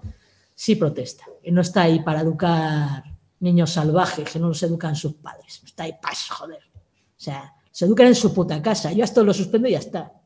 ¿Eh? Punto, pelota. ¿Me cargo aquí al 80%? Pues me lo cargo. Dice, muéstrame los exámenes. No, no, los exámenes, niña, no se, no se muestran, no se enseñan. Esto lo he visto. hay, que tener, hay que tenerlos así, ¿no? Como valores de nivel, pero lo he visto, lo he visto. Hay algunos así, algunos que queda así, funcionario de carrera hace un montón de años, le da igual todo. O bien los padres y se los camela, les cuentan no sé rollo, no sé cómo lo hacen. Bueno, mmm, a lo que iba. El, el, profesorado Carca resiste a todo esto, es resistente a todo esto, es resistente individualmente. El profesorado progresista no tiene capacidad para resistir a esto. Es decir, asume, y hay algún compi mío que es un poco, es poco, son pocos sagaces, ¿no? Pocos sagaces, asumen una especie de vocación de trabajador social, sin tener las herramientas de trabajador social. Y entonces dice, bueno, sí, hay que democratizar los títulos, hay que ayudar a los chavales a que aprueben, lo cual es muy loable. ¿eh? O sea, es muy loable que, que, lo intenten, pero que hay que tener un cuadro más, más grande. Entonces, como tú tienes que ayudar mucho a los chicos porque tienes una vocación muy grande, muy grande, ¿y qué vocación tienes, tío? Al final termina siendo una vocación, no solo de esclavo, una vocación de alguien que en, en vez de politizar el problema se lo está chupando. Lo que hay que hacer es politizarlo, es decir, eh, ¿por, qué, ¿por, qué, tiene que ser la escuela pública un gueto? ¿Por qué, ¿Por qué, tenemos que tener aquí a, los chicos fracasando año tras año eh, sin darles herramientas para que la cosa vaya mejor? Herramientas que tenemos que estudiar. Politizarlo. En vez de ser un gran profesional, no seas un gran profesional. Sé tan mediocre como yo, compi. Sé tan mediocre, tan inútil en términos disciplinarios como soy yo, que a mí me comen. ¿eh? A mí me comen todos los años, me comen, me tiran cosas, en fin. Es muy divertido. Bueno, la verdad es que yo normalmente no me lo tomo muy a mal, pero ¿qué te quiero decir? Eh, que la cosa está así en muchos casos. Entonces, yo le invito a todos mis compañeros que sean mediocres. Mediocres en términos de profesión y de vocación y más brillantes en términos políticos. Es decir, que hagan el análisis no desde la perspectiva de su vocación, de esa cosa narcisista que ellos tienen, y que hagan el análisis desde el punto de vista político. La escuela está asumiendo todas las contradicciones sin poder asumirlas. Contradicciones de la crisis de cuidados, a empezar. Contradicciones en términos de ascensor social. Claro que no quieren estudiar los chicos de clase trabajadora, pero ¿cómo van a querer hacer todos esos esfuerzos? ¿Para qué? ¿Hay posibilidades de ascenso social? Pues son pobres. Si además se empieza a privatizar la formación profesional, a tener que pagarla que es un mundo delirante. Entonces tú vas a San Cristóbal y ¿qué le dices al, al muchacho? ¿Qué le dices? Oye, pues mira, no sé, sigue pasando droga, no, no lo puede decir, ¿no? Pero pero que tienes poca, poco discurso, poca argumentación. Desgraciadamente tienes poca argumentación. Tienes alguna, pero que va perdiendo la, ¿no? A la subida diaria va perdiendo peso la argumentación que pueden hacer sus padres, la argumentación que pueden hacer los profesores, la argumentación que pueda, pueda hacer la orientadora o el orientador, poco peso. Entonces vas a tener unos niveles de contradicción dentro de la escuela bestiales. Tú no eres transmisor de saber, sí deberíamos serlo. Tiene un valor social el conocimiento, no es verdad que no lo tenga, tiene un gran valor social. Y es un problema de la sociedad que no lo valore. O sea, que, un muchacho prefiera oír a Roma Gallardo eh, que al profesor de historia eh, explicándote, yo qué sé, pues la estructura de clases o, explicándote a Marx, joder, que te explican Marx, no está mal, joder, no, está mal. O que te expliquen a Rousseau y, que se explique, por ejemplo, el profesor explique por qué es una soplapollez decir que los contratos laborales son contratos y por qué ni Locke creía que un contrato laboral era un contrato, ni lo creía Rousseau, ni lo creía Kant, no lo creía ninguno de estos, era esclavitud asalariada.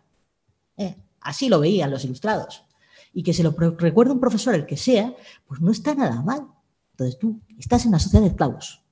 No está nada mal. Joder, es otra perspectiva. Es otra perspectiva distinta al mito del emprendedor que a mí me lo cuentan todos los años. Oye, pues de una manera rigurosa, intelectualmente rigurosa y no adoctrinadora, sí se puede explicar a un chico por qué es un mito, el mito del emprendedor, por qué es un mito. Eso tiene valor, ¿no? Tiene valor. Entonces sí hay que valorizar el conocimiento y hay que tener voz en términos de valorizar el conocimiento. Y hay que revolverle a la administración todas las contradicciones. Probablemente un chico de clase trabajadora no valora el conocimiento porque no hay ascensor social y tampoco lo valora políticamente porque todas las formas políticas de empoderamiento no están tradicionalmente a su alcance, están destruidas. ¿no? Pero eso no quiere decir que a lo mejor a, través de la comunidad educativa, a través de, otros, de otras formas que tenemos que inventar, sí lo empiecen a valorar. Eh, el caso es que no hay una respuesta unívoca, pero lo que yo sí invitaría al profesorado es que en vez de ser un gran profesional, en vez de tener tanta vocación eh, casi monacal, eh, en vez de ser un, cínico, un cínico transmisor de conocimientos hacia las paredes, porque al final yo me tiro seis horas hablando a la pared, en vez de eso, tratemos de politizar la cuestión de la segregación política, porque incluso desde el punto de vista corporativo es que es ingestionable esta segregación. Y ese es el tema. Decir, que ese malestar se plantee políticamente, no en términos privados, no en términos ruines, no en términos mezquinos, sino en términos políticos. La sociedad tiene que resolver sus contradicciones de alguna manera, o por lo menos, si no las podemos asimilar, no las va a resolver, no nos engañemos, no las podemos asimilar, joder, devolvérsela al culpable y que se empieza a hablar públicamente de este tema y se empieza a tener una voz distinta. La, voz del profesorado, en esos términos más inteligentes, no existe. La voz de las familias trabajadoras no existe. O sea, por ejemplo, en San Cristóbal de los Ángeles, que no hay ni AMPA, es decir, es gente muda. Y eso es un gran problema político. Como decía Armando, ¿cómo construir comunidad educativa? Porque es literalmente gente muda. En los sitios más deprimidos eh, son precisamente los sitios donde no hay AMPA. No, no, no hay ni AMPA, no hay interlocutor. Bueno, yo qué sé. Ahí lo dejo. Me queda, ¿no? Sí, pero ya un minuto en plan. Un minuto, bueno. que, que, no es que quiera contaros cosas, que lo tenemos así organizado, previsto, estamos repitiendo un poco, o sea, como estamos duplicando, pues igual estamos extendiendo más. Pero le voy a hacer caso a Almu, va a ser un minuto. Eh, sin más, una anécdota, una idea y la parte, digamos, que sí que queríamos, por no terminar así solamente con, con esta sensación mala el, qué hacer, ¿no? Si hay cosas que se pueden hacer o que no se pueden hacer, ¿no? Que yo comparto, o sea, a mí también me han tirado cosas alguna vez, ¿eh? o sea, que yo creo que hemos pasado todos por ahí. Eh, una primera cuestión, un ejemplo concreto durante el, encierro, durante el, coronavirus en la pandemia, el confinamiento. Eh, una amiga mía, que era madre de unos chavales en un centro, en el barrio donde vivo yo ahora, que es un centro, relativamente, sí, de rentas bajas, pero bueno, eh, bastante menos conflictivo seguramente que, muchos centros de Madrid. Se puso encima de la mesa un problema, gente que no podía pagar el comedor de los críos durante la pandemia porque no tenía curro. Se generó un problema en el AMPA, ¿no? un conflicto de que podemos llamar en términos clásicos un conflicto de clase, ¿no? Entre gente que proponía que no pagara la gente que no pudiera y gente que decía que no, aquí es que estamos en España, literalmente, y eh, los contratos se firman y las cosas se cumplen y demás, ¿no? Y triunfó finalmente esta otra esta posición de que le hicieron pagar, pasar, bueno, hubo un montón de recibos devueltos, estas historias y tal. ¿A qué voy? Que en un AMPA, ¿no? En una, las AMPA son las APIMAS, ¿no? Las, asociaciones de padres y madres, en un cole, en un centro público, hay posibilidad de hacer política, de la de verdad. O sea, no solamente política sindical, sino hay posibilidad de generar estas alianzas monstruosas, ¿no? Entre nosotros, la gente que vive en el barrio y esos chavales, como decía yo al principio, que te joden la vida muchas veces, ¿no? O sea, y que son precisamente en parte para los que, el motivo por el que la gran mayoría de nosotros, supongo que nos preparamos una posición y nos dedicamos a esto, ¿no? Para, esa gente, no para los que les va bien, que no nos necesitan para nada, ¿no? Que en su casa ya se apañan y tal. Entonces, bueno, tomo como modelo y termino ya eh, la idea de la plataforma de afectados por la hipoteca, ¿no? Que nos puede sonar un modelo así como muy lejano, no aplicable a la educación, pero es el único que yo conozco en el que durante unos breves meses o incluso varios años se generó una pequeña alianza entre esas clases medias que van perdiendo pie, ¿no? Gente afectada en primera persona por, el problema y una dinámica, de alguna manera, de, acción directa sobre esas cuestiones, ¿no? Entonces, con eso ya concluyo. ¿Se pueden hacer cosas de ese tipo en determinados centros? Yo creo que se pueden empezar a pensar, ¿no? Por lo menos. Dentro de que es, de verdad, bastante difícil, ¿no? Pero yo creo que se pueden empezar a pensar.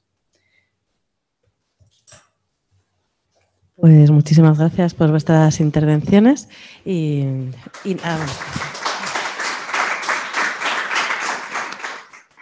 ahora pasaríamos hasta un rato de debate, preguntas. Si vais a hacerlo desde casa, levantáis la manilla y os damos paso porque os podemos escuchar y ver desde aquí. Y si os apetece hablar desde la sala, utilizamos el micro para que se grabe y también para que nos puedan escuchar bien desde casa.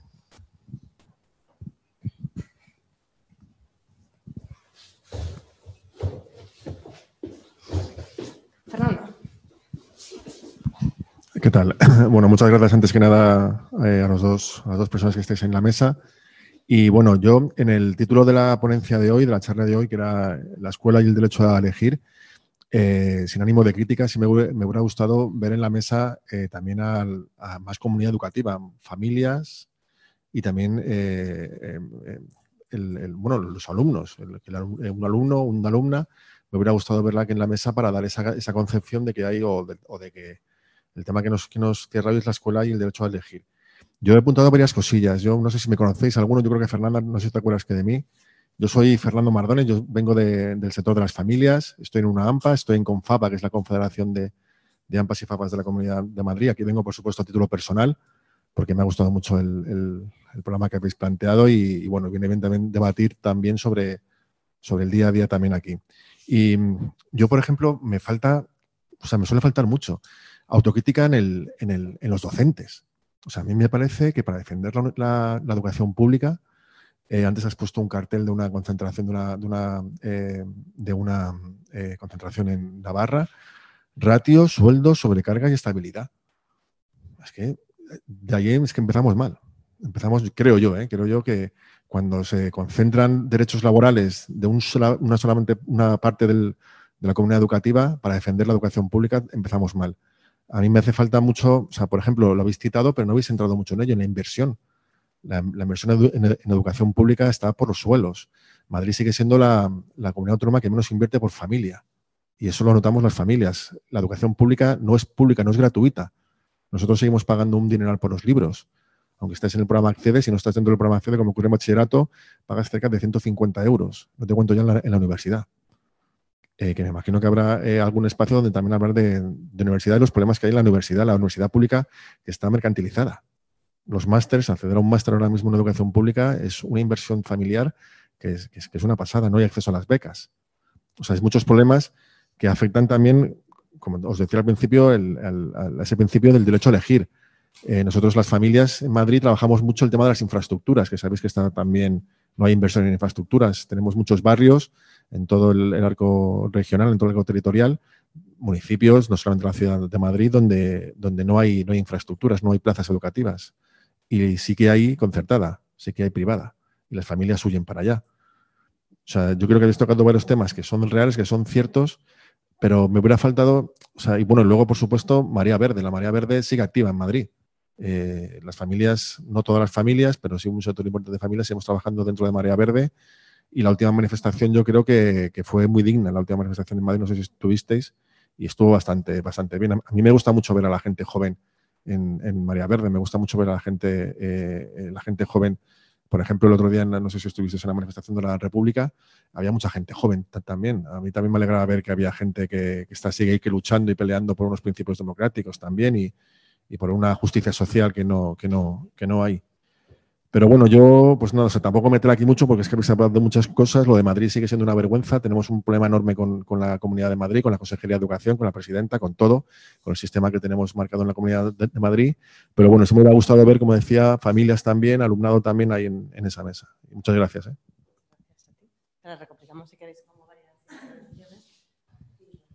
Eh, a mí sí me ha gustado mucho las, las exposiciones el cartel que se ponía era justamente para criticarlo como ejemplo, es decir, de autocrítica precisamente a las demandas corporativas del profesorado. Yo por lo menos creo que se ha explicado bien así. Eh, y hay una cuestión que yo creo que es interesante de hacer como en el relato histórico, porque es algo que se repite desde la transición, es decir, cuando se hace la, la genealogía de dónde viene el problema de la segregación, uno considera por qué existe un sistema de enseñanza pública en el, en el, país y parece que se da algo como natural, pero es algo que se construye básicamente en los últimos años del franquismo, los primeros de la democracia, y está asociado a una reivindicación muy fuerte en las fábricas y sobre todo en los barrios. Si vosotros vais a cualquier eh, barrio del sur de Madrid, veréis que prácticamente todos los colegios y todos los institutos se hacen a golpe de movilización.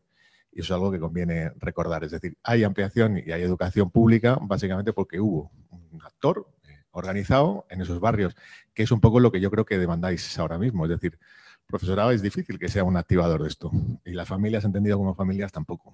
Y desde luego los alumnos, eh, entendidos como alumnos, tampoco. O sea, cuando hubo un proceso de movilización desde abajo, en estos barrios obreros, en estos barrios donde muchas veces familias y estudiantes eran capaces de salir y bloquear eh, pues las calles, a veces el barrio entero, pues se podían construir colegios, se podían construir ambulatorios, se construyó básicamente todo lo que fue eh, los servicios básicos de estos, de estos eh, municipios y a veces barrios, y creo que eso es el elemento fundamental. Y hay otra cuestión que yo creo que habéis destacado, que es increíble cómo se reproduce de distintas formas, y es que si uno mira cómo se articula el sistema educativo y cómo se segrega en lo que serían las líneas macro, no las pequeñas, que evidentemente pues, eh, se segrega con niveles de excelencia muy específicos, se segrega para generar élites de distinto tipo, etcétera, pero como lo que serían las grandes líneas, se ve que hay un 30-35% de la población condenada a nivel escolar eh, desde la transición, que eran los que en su momento no cumplían lo que eran los criterios de suficiencia educativa con la EGB, o no titulaban la EGB, o la titulaban mal y no continuaban. Después, en términos de asentismo, con, con la con la ESO, no titulaban la ESO y a día de hoy pueden titular, pero no tienen ninguna salida educativa después, ¿no? Con el sistema este que habéis comentado de, formación profesional. Eh, es increíble que eso se reproduzca, pero coincide bastante con cómo está organizado el, sistema laboral español. Es decir, que la, la, correlación es rapidísima. Es decir, tú no necesitas eh, que el 100% de la fuerza de trabajo en un país donde una parte muy importante va a trabajar en la economía de servicios eh, de baja cualificación o de servicios de consumo, de servicios domésticos o de hostelería, pues eh, tenga una cualificación elevada. La necesitas básicamente sin cualificación. Y eso se repite desde el año del PUN. Y, es bastante increíble, una cosa que dura medio siglo, ¿no? Entonces, sin más, vamos, que enhorabuena.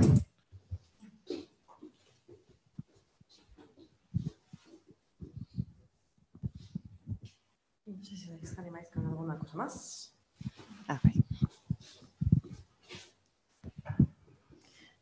Bueno, yo quería comentar varias cosas. Eh, bueno, primero que, que, me ha encantado lo de la vocación narcisista, la verdad, o sea, ha sido ahí un, un, un buen, bueno, un buen latigazo. Eh, ¿Cómo, perdón? Que hay compis así. Sí, sí, sí, vamos, yo me puedo ver reconocida seguro que en algunos momentos. Eh, bueno, comento varias cosas así que, que, me han llamado la atención. Lo de las clases particulares, que me parece un temazo, eh, bueno, pues sacar el ejemplo que, por ejemplo, eh, la, la, escuela Paidella de, de, Mérida, de Extremadura, ¿no? que bueno, una escuela eh, libertaria y tal, también prohibió las clases particulares porque vio que a pesar de todo su esfuerzo pedagógico porque sus alumnos se educaran en igualdad, etcétera, etcétera, etcétera, al final los que por las tardes iban a clase de piano, de inglés, de no sé qué, de tal, tenían eh, un montón de salidas eh, laborales más que, los otros y que además estaba relacionado con la renta y con el nivel de, o sea, como que es un, tema yo creo a abordar importante. Y en la misma línea, lo del refuerza, yo sí que eh, creo que hay centros que incluso funciona bien, pero claro, yo también me veo con la contradicción de que de repente tenemos a los chavales de ocho y media de la mañana a seis y media de la tarde metidos en el instituto estudiando, ¿no? Cosa que me parece totalmente, bueno, pues chiflada, con lo cual ahí yo creo que también tenemos un poco como que nos debería bastar las siete, ocho horas que tenemos a los chavales en el centro. Yo creo que deberían ser como más que, más que suficientes. Luego, por otro lado, el, tema que comentabas tú de, la FP es de decir, de, joder, efectivamente, los lo profes progres lo que hacemos es intentar que no suspenda nadie, damos el título lo máximo que podemos, nos peleamos con esos profes conservadores que se cargan al 80%, que hay algunos, por cierto, que son muy jóvenes, cosa que me sorprende.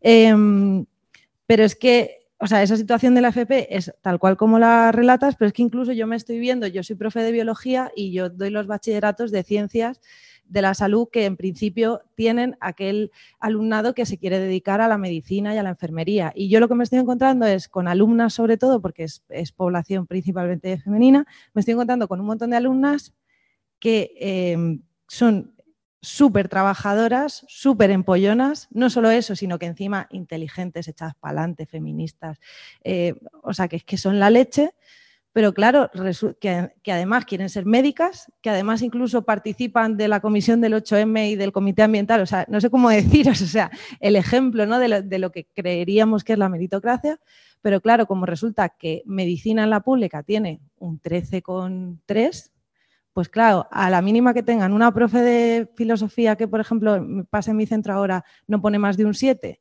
y se les dé mal una asignatura, están fuera.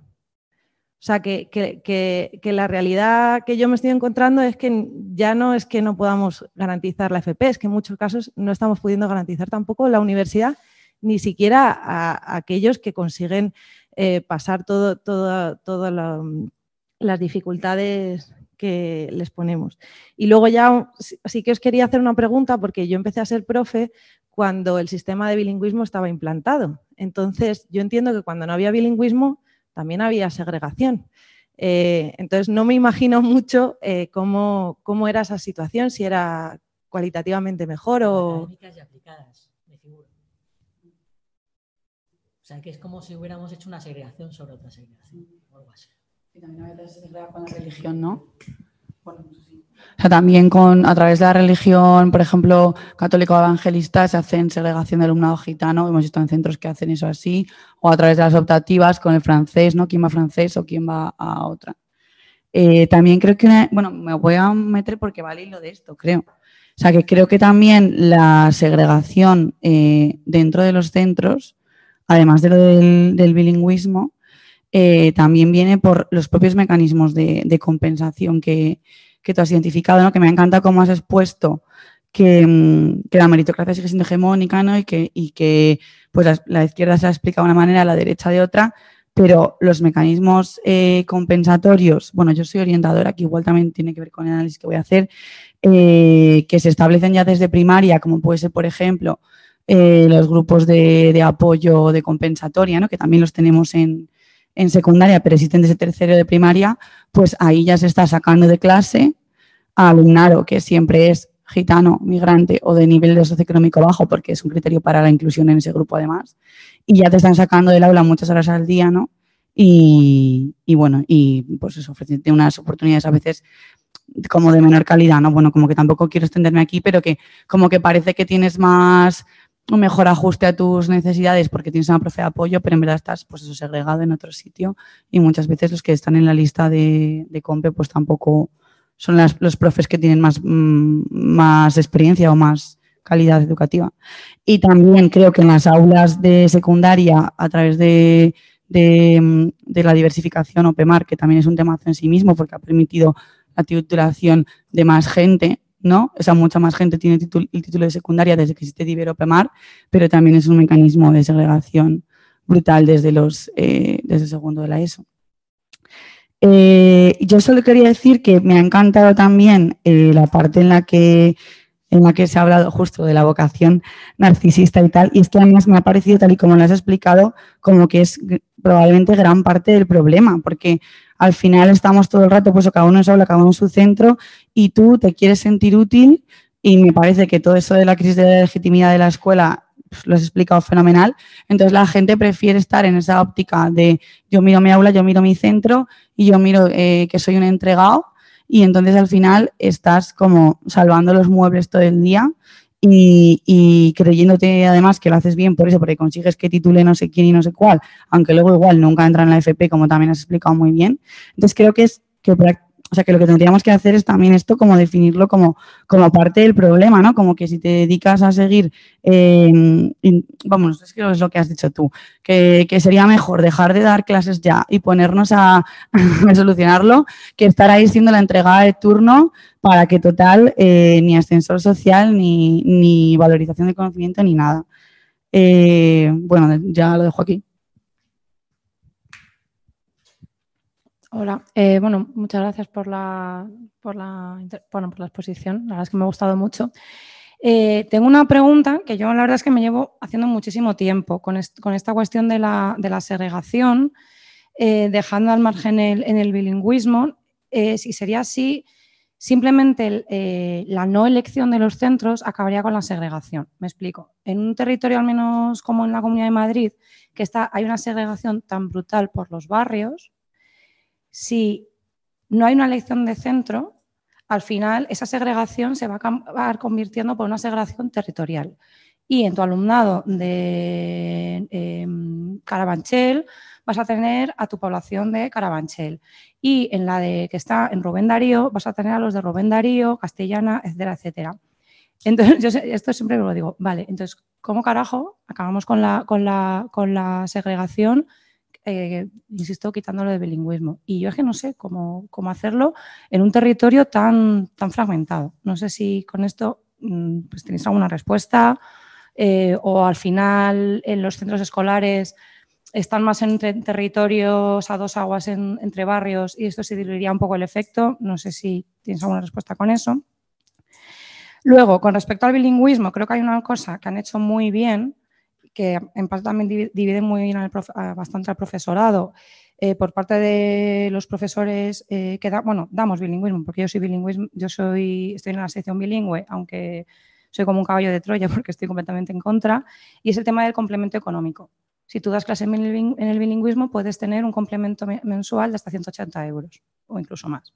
Entonces, tú ahora dile a esos profesores, que además han estado durante mucho tiempo preparando esos materiales en inglés, que tienen que volvérselos a preparar en castellano y que además van a dejar de percibir ese complemento económico. Pues te van a mandar eh, pues por ahí. Y después dos cuestiones. Eh, creo que eh, te- tenemos un problema al asumir que gran parte del profesorado es progresista de izquierdas y defensor de la pública. Creo que hay mucha gente, o sea, la respuesta de por qué hay tanta gente conservadora, incluso joven, pues porque no es de izquierdas, porque es gente de derechas que lo que busca, eh, en mi opinión, es unas condiciones que son mucho mejores que los que hay en la privada y en la concertada, en cuestiones de horarios, en cuestiones de ratios y en cuestiones, por ejemplo, de vacaciones pagadas. Y es gente, bueno, pues dices, pues busco una estabilidad y al final es una, una oposición. Y yo me, me de cabezazos de cómo pueden tener compañeros, incluso muchos tan jóvenes, que dices, no es que no sean progresistas, eh, es que es- eres la antítesis de la educación pública. ¿Qué haces aquí? O sea, gente del Opus Dei eh, que lleva a sus hijos a colegios del Opus Dei, eh, gente que lleva a sus colegios a los más privados que te puedes echar, y son profesores de la pública. Entonces, no hay tan, muchos menos aliados a los que a lo mejor pensamos. Y luego ya termino. eh, creo que las familias eh, tampoco ven eh, la problemática eh, de las malas condiciones a las que nos enfrentamos en las aulas. Es decir, eh, eh, en la sanidad se ve, tú vas a pedir y no te dan cita hasta dentro de tres semanas. Entonces tú te cagas en todos los muertos de, de quien sea. Pero tú mandas a tu hijo a la clase y te da igual si son 27 alumnos, si son 28, si son 35. y a lo mejor las familias tampoco son conscientes de que ese profesor está lidiando, por ejemplo, con una diversidad brutal y que tiene que estar preparando materiales para una diversidad en el aula que es inasumible, porque eso va tirando para adelante. Y me ha encantado tu intervención de plantarnos y devolverles la pelota. Y yo muchas veces me encuentro a los padres en las tutorías diciéndoles, es que es lo que hay, es que es lo que nos estos son los recursos que nos están dando. Yo lo siento, pero es lo que, es lo que tenemos. Entonces, mm, sí, intentar politizarlo y que, también las, de alguna manera las familias vean las condiciones en las que están sus hijos, más allá de que hay un nivel académico malo, o que hay muchos migrantes, o hay muchos absentistas, o hay peleas, o hay gitanos, y la solución sea, me va a llevar a mi hijo de este centro para meterle en elección de centro en, en otro. Y bueno, y la pregunta al principio me interesa, vuestra respuesta. Gracias. Lo que os apetezca, si queréis hacemos así. Respondemos. Mira, responde esto de, de Manuel del Armando, responde, tú responde, todo, todo lo que tú Todo, no, no, te han preguntado a ti sobre todo. Pero bueno, si, si veo que yo tengo algo que decir, pues lo digo. Bueno, pues al revés, yo solo, tengo, yo solo tengo dos cositas que decir. Una con respecto a lo que ha comentado Emanuel allí detrás, sin más, un par de datos que coinciden, yo creo, con, con, lo que tú señalas, que es el caso de Navarra y la comunidad autónoma vasca, hay un porcentaje mayor de chavales que cuando terminan la ESO acaban en la FP. Por un lado, en Navarra sí que hay una inversión más o menos, bueno, sí, aceptable en la FP pública. En la comunidad autónoma vasca está bastante privatizado, pero aún así hay plazas suficientes, hay becas, hay tal. Precisamente por eso, porque esa escolarización en la FP tiene un sentido, porque hay un cierto tejido industrial que luego va a acoger a esos chavales. Desde luego, en Extremadura, pues te puedes hacer la mejor FP del mundo, que, en fin, no sé no te va a valer para mucho. O sea, que tiene un poco que ver con eso. Y con respecto, y también yo creo que tiene sentido lo de las comunidades de lucha, ¿no? O sea, por eso yo ponía el ejemplo de la Icastola Municipal de Pamplona y tal, es decir, surge a finales de los 70, ¿no? En un, contexto no solamente de antifranquismo, sino de una comunidad organizada que quiere otro tipo de, escuela y son y ocupan un ocupan un edificio público. Bueno, es una historia bastante bonita yo no me la sé completa, pero que conozco compañeros que han participado de ella y que se han y que han dado clase, bueno, y que han recibido clase ahí en ese sitio, ¿no? Y la experiencia que ellos transmiten no es solamente qué cole, con qué pedagogía tan guay tenía yo, ¿no? Sino qué cole que ocupamos, ¿no? O sea, que, formó parte de una experiencia política más amplia, que bueno, que tampoco la voy a, relatar completa, ¿no? Y bueno, y lo de la segregación espacial y la segregación, lo que decías tú de la segregación, ahí, bueno, esto es lenguaje así sindical con muchas siglas y demás, pero bueno, que existe una cosa que es el mapa escolar y los decretos de matriculación que nunca se aprueban a la vez que la ley de educación, es decir, que van eh, bajo cuerda, que generalmente se suelen aprobar por decreto, por, decreto ley o lo correspondiente a una comunidad autónoma, es decir, que no los aprueba el Parlamento, y que son lo que hacen ese puzzle, ¿no? De a qué niño o niña le corresponde ir a qué centro. Entonces, a día de hoy yo te puedo poner el caso, por ejemplo, del instituto donde estaba yo hace dos años, que era que más que un mapa escolar era un puzzle escolar, lo que se hace en Navarra, es decir, para rellenar aquí de gente y que no me protesten mucho los directores de centro, van cogiendo de, este, de esta escuela de primaria que es medio buenica, de, esta zona que igual es un pueblo de Pamplona, que ni siquiera es Pamplona capital, y te los mando a este centro para ir compensando y tal, siempre que haya esa vocación, digamos, de compensar, que es una vocación de compensar muy, en fin, no sé, hiperpaternalista, ¿no? Pero que se puede hacer, o sea, se puede hacer en otro sentido, es decir, tú, eh, un centro por distrito y los distritos son, o sea, no están basados en separaciones físicas así, no hay un río ¿no? por el medio, sino que simplemente tú las puedes modificar y, decir que en este, en este cole pues está más equilibrado los niveles de renta y punto. O sea, no es, te lo digo que no es tan tan complicado, ¿no? Efectivamente existe la, segregación territorial y seguro que en Madrid es mucho más radical que en el caso de Pamplona, pero, pero bueno, también se puede superar, ¿no? Bueno, sobre la segregación. O sea, lo que, a ver, la gente con menos renta se queda donde está, se queda en su barrio. Los que huyen son la gente de clase media y clase media alta. Entonces, por supuesto que siempre por razones territoriales va a haber segregación, claro. Eh, pero es que la baremación, o sea, la, la, libertad de elección, esto de la zona única de matriculación, es un dispositivo que se añade a la segregación que, por así decir, tampoco la llamaría natural, que ya existe territorialmente. Entonces, claro que eliminar estos, estos, este decreto de zona única ayudaría mucho porque impediría a la clase media fugarse. Es decir, se le aplicaría el criterio de cercanía. Y, ahí, y eso impediría, si ahora mismo tenemos un 46, bueno, son datos del 2018, ¿vale? Que ahora serán más. Si ahora tenemos en primaria un 46%, bueno, en 2018 un 46% de los centros de primaria son bilingües y un 51% en 2018 de los centros de secundaria son bilingües, eso ha sido un aumento paulatino que sigue, sigue aumentando, ¿no? Siguen centros haciéndose bilingües. eso no hubiera pasado jamás si no se compitiera tanto con la concertada. Si no se tuviera el, decreto este de, zona única, pues igual muchos centros no hubieran tenido que recurrir al bilingüismo, porque hubieran retenido el poco alumnado, mayor o menor, que hubiera de clase media. Por ejemplo, San Cristóbal. Entonces, le aplicas el criterio de, de, zona única y se te van, se te van, yo que sé, a la concertada o se te van más lejos, algunos del instituto de otra zona que sea público pero que no tenga tanto, tanta conflictividad, tantos problemas de convivencia. Una cosa en la que mm, parece que no ha quedado, creo que no la ha expresado bien, es, por supuesto, que el profesorado lo está haciendo mal porque sus parámetros progresistas son estrechos. Es decir, eh, yo me planteo la inclusividad dentro de mi centro sin tematizar la cuestión del bilingüismo, porque ahí también el profesorado progresista cede y en el claustro vota a favor del bilingüismo, porque es ingestionable otra cosa, piensa que es ingestionable otra cosa y ponerse en, la situación de los centros de difícil eh, desempeño. Pero no tiene un cuadro más amplio, no tiene un cuadro más amplio, no tematiza la selectividad, que esto ya cayó desde el año 86, eh, las notas de corte, que son salvajes, no tematiza los costes de la universidad, no tematiza la privatización mm, creciente de los grados de formación profesional. Eso hay que tematizarlo, eso hay que hacerlo. Pero además hay que hacerlo con las familias, porque muchas veces este profesorado, esta, este alumnado vulnerable, eh, está tan cogido por las urgencias del día a día que no, que a veces no, no, que las cosas no las ve con eh, con una dimensión política, porque no tienen tiempo disponible muchas veces.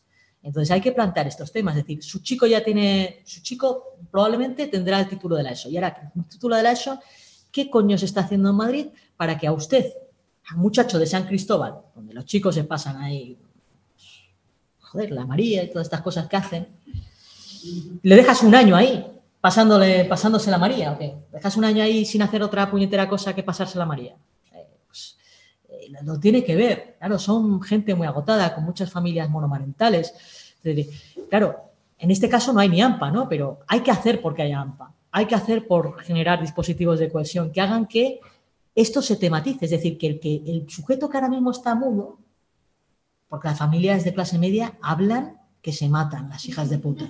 No, el sujeto que ahora mismo está mudo es el alumnado vulnerable y las familias del alumnado vulnerable. Ese es el que tiene que hablar. Ese es el que tiene, porque es el afectado por la segregación.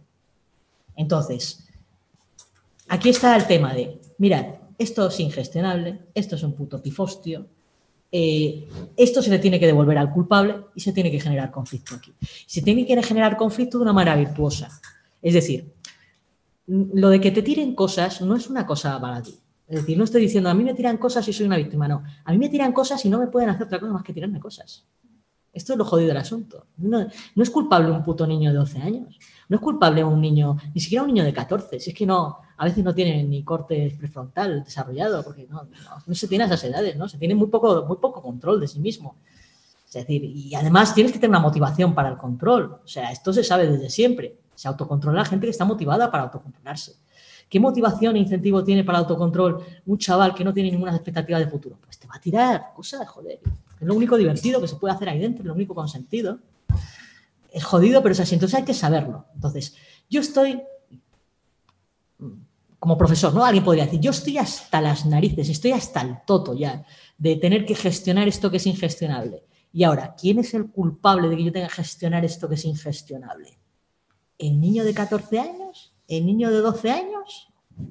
¿El despistado de 16? No, el niño no. El niño no. Unos hijos de puta que están legislando mal y que están gestionando los recursos mal.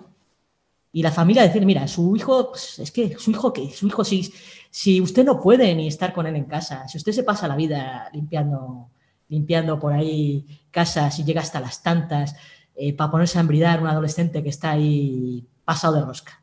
Usted no tiene culpa de nada. ¿Quién tiene la culpa de que incluso haciendo los esfuerzos que se ha hecho con su chaval, tenga ya por fin el título que ha costado, mira que ha costado, y que ahora no le den ni la posibilidad de una FP o que se la tenga usted que pagar? ¿Quién es el culpable? Ese es el tema siempre, siempre es quién es el culpable, quién es el enemigo. Entonces el profesorado tiene que dejar de ser, de ser, eh, o sea, puede, puede gestionar su malestar porque no se tiene que negar el malestar. El malestar que se maneja ya en la escuela es muy grande y va a ser más grande todavía. Y te entierran en papeles, ¿no? Y ahora hazte unos planes de refuerzo para el chaval. O sea, cada chaval que suspenda le voy a hacer unos planes de refuerzo de la hostia, que a ver quién va a tener el seguimiento de los planes de refuerzo, porque aquí no hay recursos para, para hacerles el seguimiento de ningún plan de refuerzo a, los muchachos, pero esto te lo pide la administración. Entonces te entierran en papeles, no te dan recursos, eh, la chavalada cada vez está peor porque la crisis de cuidados es cada vez más grande, porque no hay rentas, porque el problema de vivienda es bestial. La culpa no la tiene el chaval de que tu malestar, la culpa la tiene esta administración de mierda y también la familia tiene que ser. La culpa no la tiene su chaval, bastante dificultades tiene. La culpa lo tiene esta administración de mierda. Por eso no soy partidaria de que el profesorado no hable de su malestar, sino que hable de su malestar bien, asignando bien los culpables. Porque si precisamente hay una posibilidad de politización aquí, es en base al gran malestar que en el fondo hay. Entonces tú vas, por ejemplo, pues el ejemplo de San Cristóbal es muy bueno. Ahí teníamos un segundo D que no se podía dar clase eh, mal está que lo diga. A mí me sacaron una pipa y no sé si era de verdad o de juguete. Yo siempre creí que era de juguete. También es verdad con las armas de fuego, como no me las creo nunca, pero bueno, todo el chaval con la pipa. Y, cuando lo comenté a los compañeros, pues mira, Fernanda, ¿tú viste que tuviera la pipa punto rojo, fuera de, juguete, tuviera un punto rojo? No, porque, bueno, o sea, hay un cierto tráfico por ahí. Jodas, o sea, pues no sé si es de juguete o no. No sé si es de juguete o no. ¿Sabes lo que te quiero decir? Pero el caso es que ese grupo, esto era como para intimidar un poco. Yo supongo que era de juguete, pero era como para que acojonara, ¿no? Entonces el chico te saca ahí. Te iban provocando todo el rato. Entonces, pues, ¿qué, ¿cuál es el resultado? Pues profesor de baja laboral. Profesor de baja laboral. Y esto es así, baja por depresión. Todo, pues irá en aumento porque no hay ascensor social, porque hay desigualdad social, eh, porque no hay elementos para gestionar muchas veces las cosas, especialmente en los centros de desempeño. Entonces, sí, el profesor tiene que hablar de su malestar, pero el malestar no se lo causan estos chicos que están fatal, que tienen unas condiciones sociales de mierda. El malestar lo causa una administración que no genera alternativas con estos chicos, los tiene ahí encajonados, sin darle ninguna opción, sin darles otros itinerarios, puesto que odian el estudio y ya no se enteran de nada y se aburren un montón sin darles otros itinerarios, itinerarios que permitan también la vuelta a lo académico si lo desean, eso es muy difícil, que les den un camino profesional digno, tú generas esos recursos. Ahí las haces. Las haces son como un rollo de gestión de predelincuente. Todo esto es lo que tenemos que estudiar. ¿Qué alternativas se le dan a estos chicos tan, tan conflictuados? Eso es lo que tenemos que estudiar. Eso es lo que merece la pena estudiar en un centro de San Cristóbal. ¿Son muy malos, muy malos? Pues mira, yo qué sé. ¿Son unos hijos de puta? Pues mira, yo qué sé. Pero los hijos de puta como las mujeres, no se nacen, se hacen. Es decir, no, en realidad no existe esa cuestión moral. Y entonces tenemos una tendencia en nuestra vida social de hacer mucho moralismo de mierda. Es decir, no, yo soy un gran profesional, entregado a la profesión, todas estas basuras. No, estos niños son unos hijos de puta que se comportan mal y que no estudian lo suficiente. Pues eh, 80% de sus pesos a tomar por culo, son unos hijos de puta. Eh, no nadie nace hijo de puta. Es decir, pues, si se comportan como hijos de puta, que eso no es una esencia, será por algo. Ponte a estudiarlo. Vamos a, vamos a intentar hacer diagnósticos reales sobre las cosas. ¿Qué pasa con esos muchachos? el problema no se va a solucionar llamándoles hijos de puta. Ni para yo ni para el profesorado. Entonces, yo creo, no, no todos los compañeros lo creen, que el malestar del profesorado sí se tiene que tematizar de una manera inteligente y política. Y eso significa también abandonar el narcisismo progresista, yo aquí voy a solucionar mucho la vida de los chavales, pues no se la solucionamos, porque los problemas son estructurales. Si queremos realmente hacer algo moral, hay que hacer algo maquiavélico, que suponga efectos políticos y pensar dispositivos políticos. Esa es mi opinión. Pero yo no tengo tampoco las claves. Pero cada vez odio más estas purezas de almas. Es que no las soporto, no las aguanto.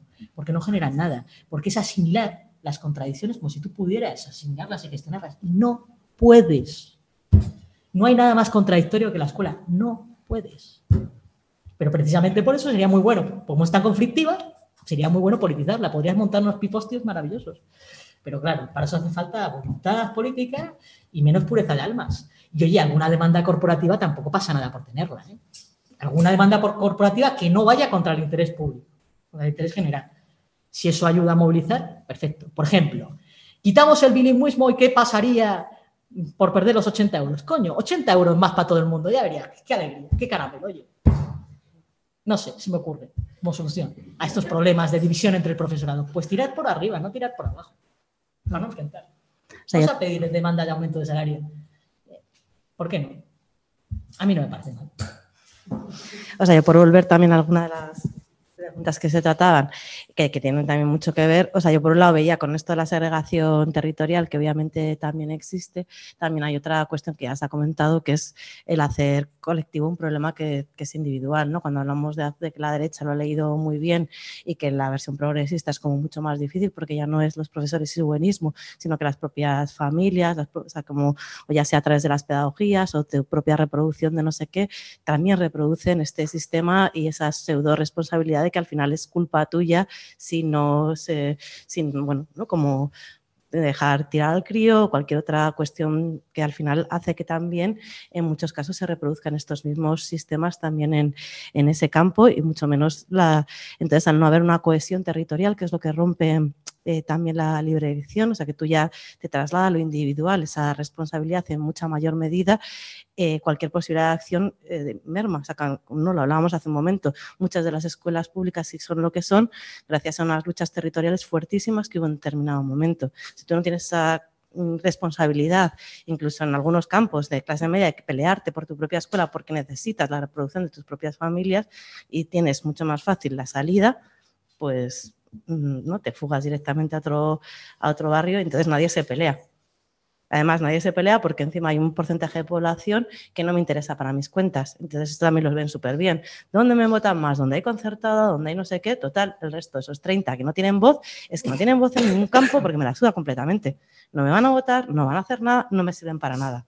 Cuanto más jodidos estén, os lo dejo a vosotros, progres de la pública, allá os peleéis con vuestra movida y mientras intentáis poner el nombre a las cosas, pues han ido pasando y os voy desmontando otro montón de cosas. Mientras tanto, además, meto el bilingüismo, meto una determinada capa de profesores socialmente más competentes porque tuvieron acceso mucho más rápido a aquellos que eran bilingües de origen, ¿no? Por así decirlo, o sea, bilingües, yo qué sé, pues que tú tenías la clase social suficiente para ser bilingüe en mi generación o en las anteriores, con lo cual también pues, hay una competencia súper eh, de clase en ese campo, con lo cual ya reproduces la propia segregación en términos de profesorado. Bueno, pues se lo han hecho bien, yo qué sé. O sea, nosotros la estamos viendo venir. ¿no? O sea, que ni en falta de sinceridad en las propias reproducciones, familias, colegios, no sé cuántos, entre los profes y, y, su propio sitio, lo que tiene que ver con las propias pedagogías y las segregaciones que generamos también a través de eso y a través del propio bilingüismo en muchos casos, y la cuestión territorial donde parece que no, eso ya no importa no sé. Que queréis que lo, bueno, yo igual ya son las nueve, también nos quería proponer, porque como ha salido lo de formación profesional, que es verdad que no lo habíamos incluido, pero en realidad viene un compañero que no, no está tan relacionado con el trabajo que estamos haciendo aquí, pero el, el 8 de marzo, que es el 8 de mayo, que también es tu sesión, Daniel, podríamos venir antes y quedar con ellos porque son los compañeros que sí que han visto que el campo de estos de, son compañeros de Argentina, de, de, Buenos Aires, nuestros hermanos de Tinta Limón, ellos sí que han visto que el campo de acción estaba en la formación profesional y en cómo hacer un tramado comunitario a partir de pelear determinados centros de formación profesional público. Y entonces también si os apetece que no es tanto en bueno, que no es tanto teórico como más su práctica en concreta, pues puede ser un poco duro porque son dos sesiones seguidas, pero no sé, podemos hacerla si os apetece o, si me escribís y contáis si os apetece o, o como queráis, pero que de repente eh, o podemos hacer un encuentro más entre las profas y ya el curso. Bueno, yo que sé que podemos pensar cómo, cómo hacerlo. Así que nada, luego os mandaré una enorme bibliografía con todas estas cosas que han mandado, que no os la he mandado para no asustar, que tampoco hay que leer, pero bueno, que todo eso os lo paso la bibliografía de la sesión de hoy. Así que muchísimas gracias Fernando, Armando y a vosotros por, por haber estado aquí y nos vemos el lunes que viene.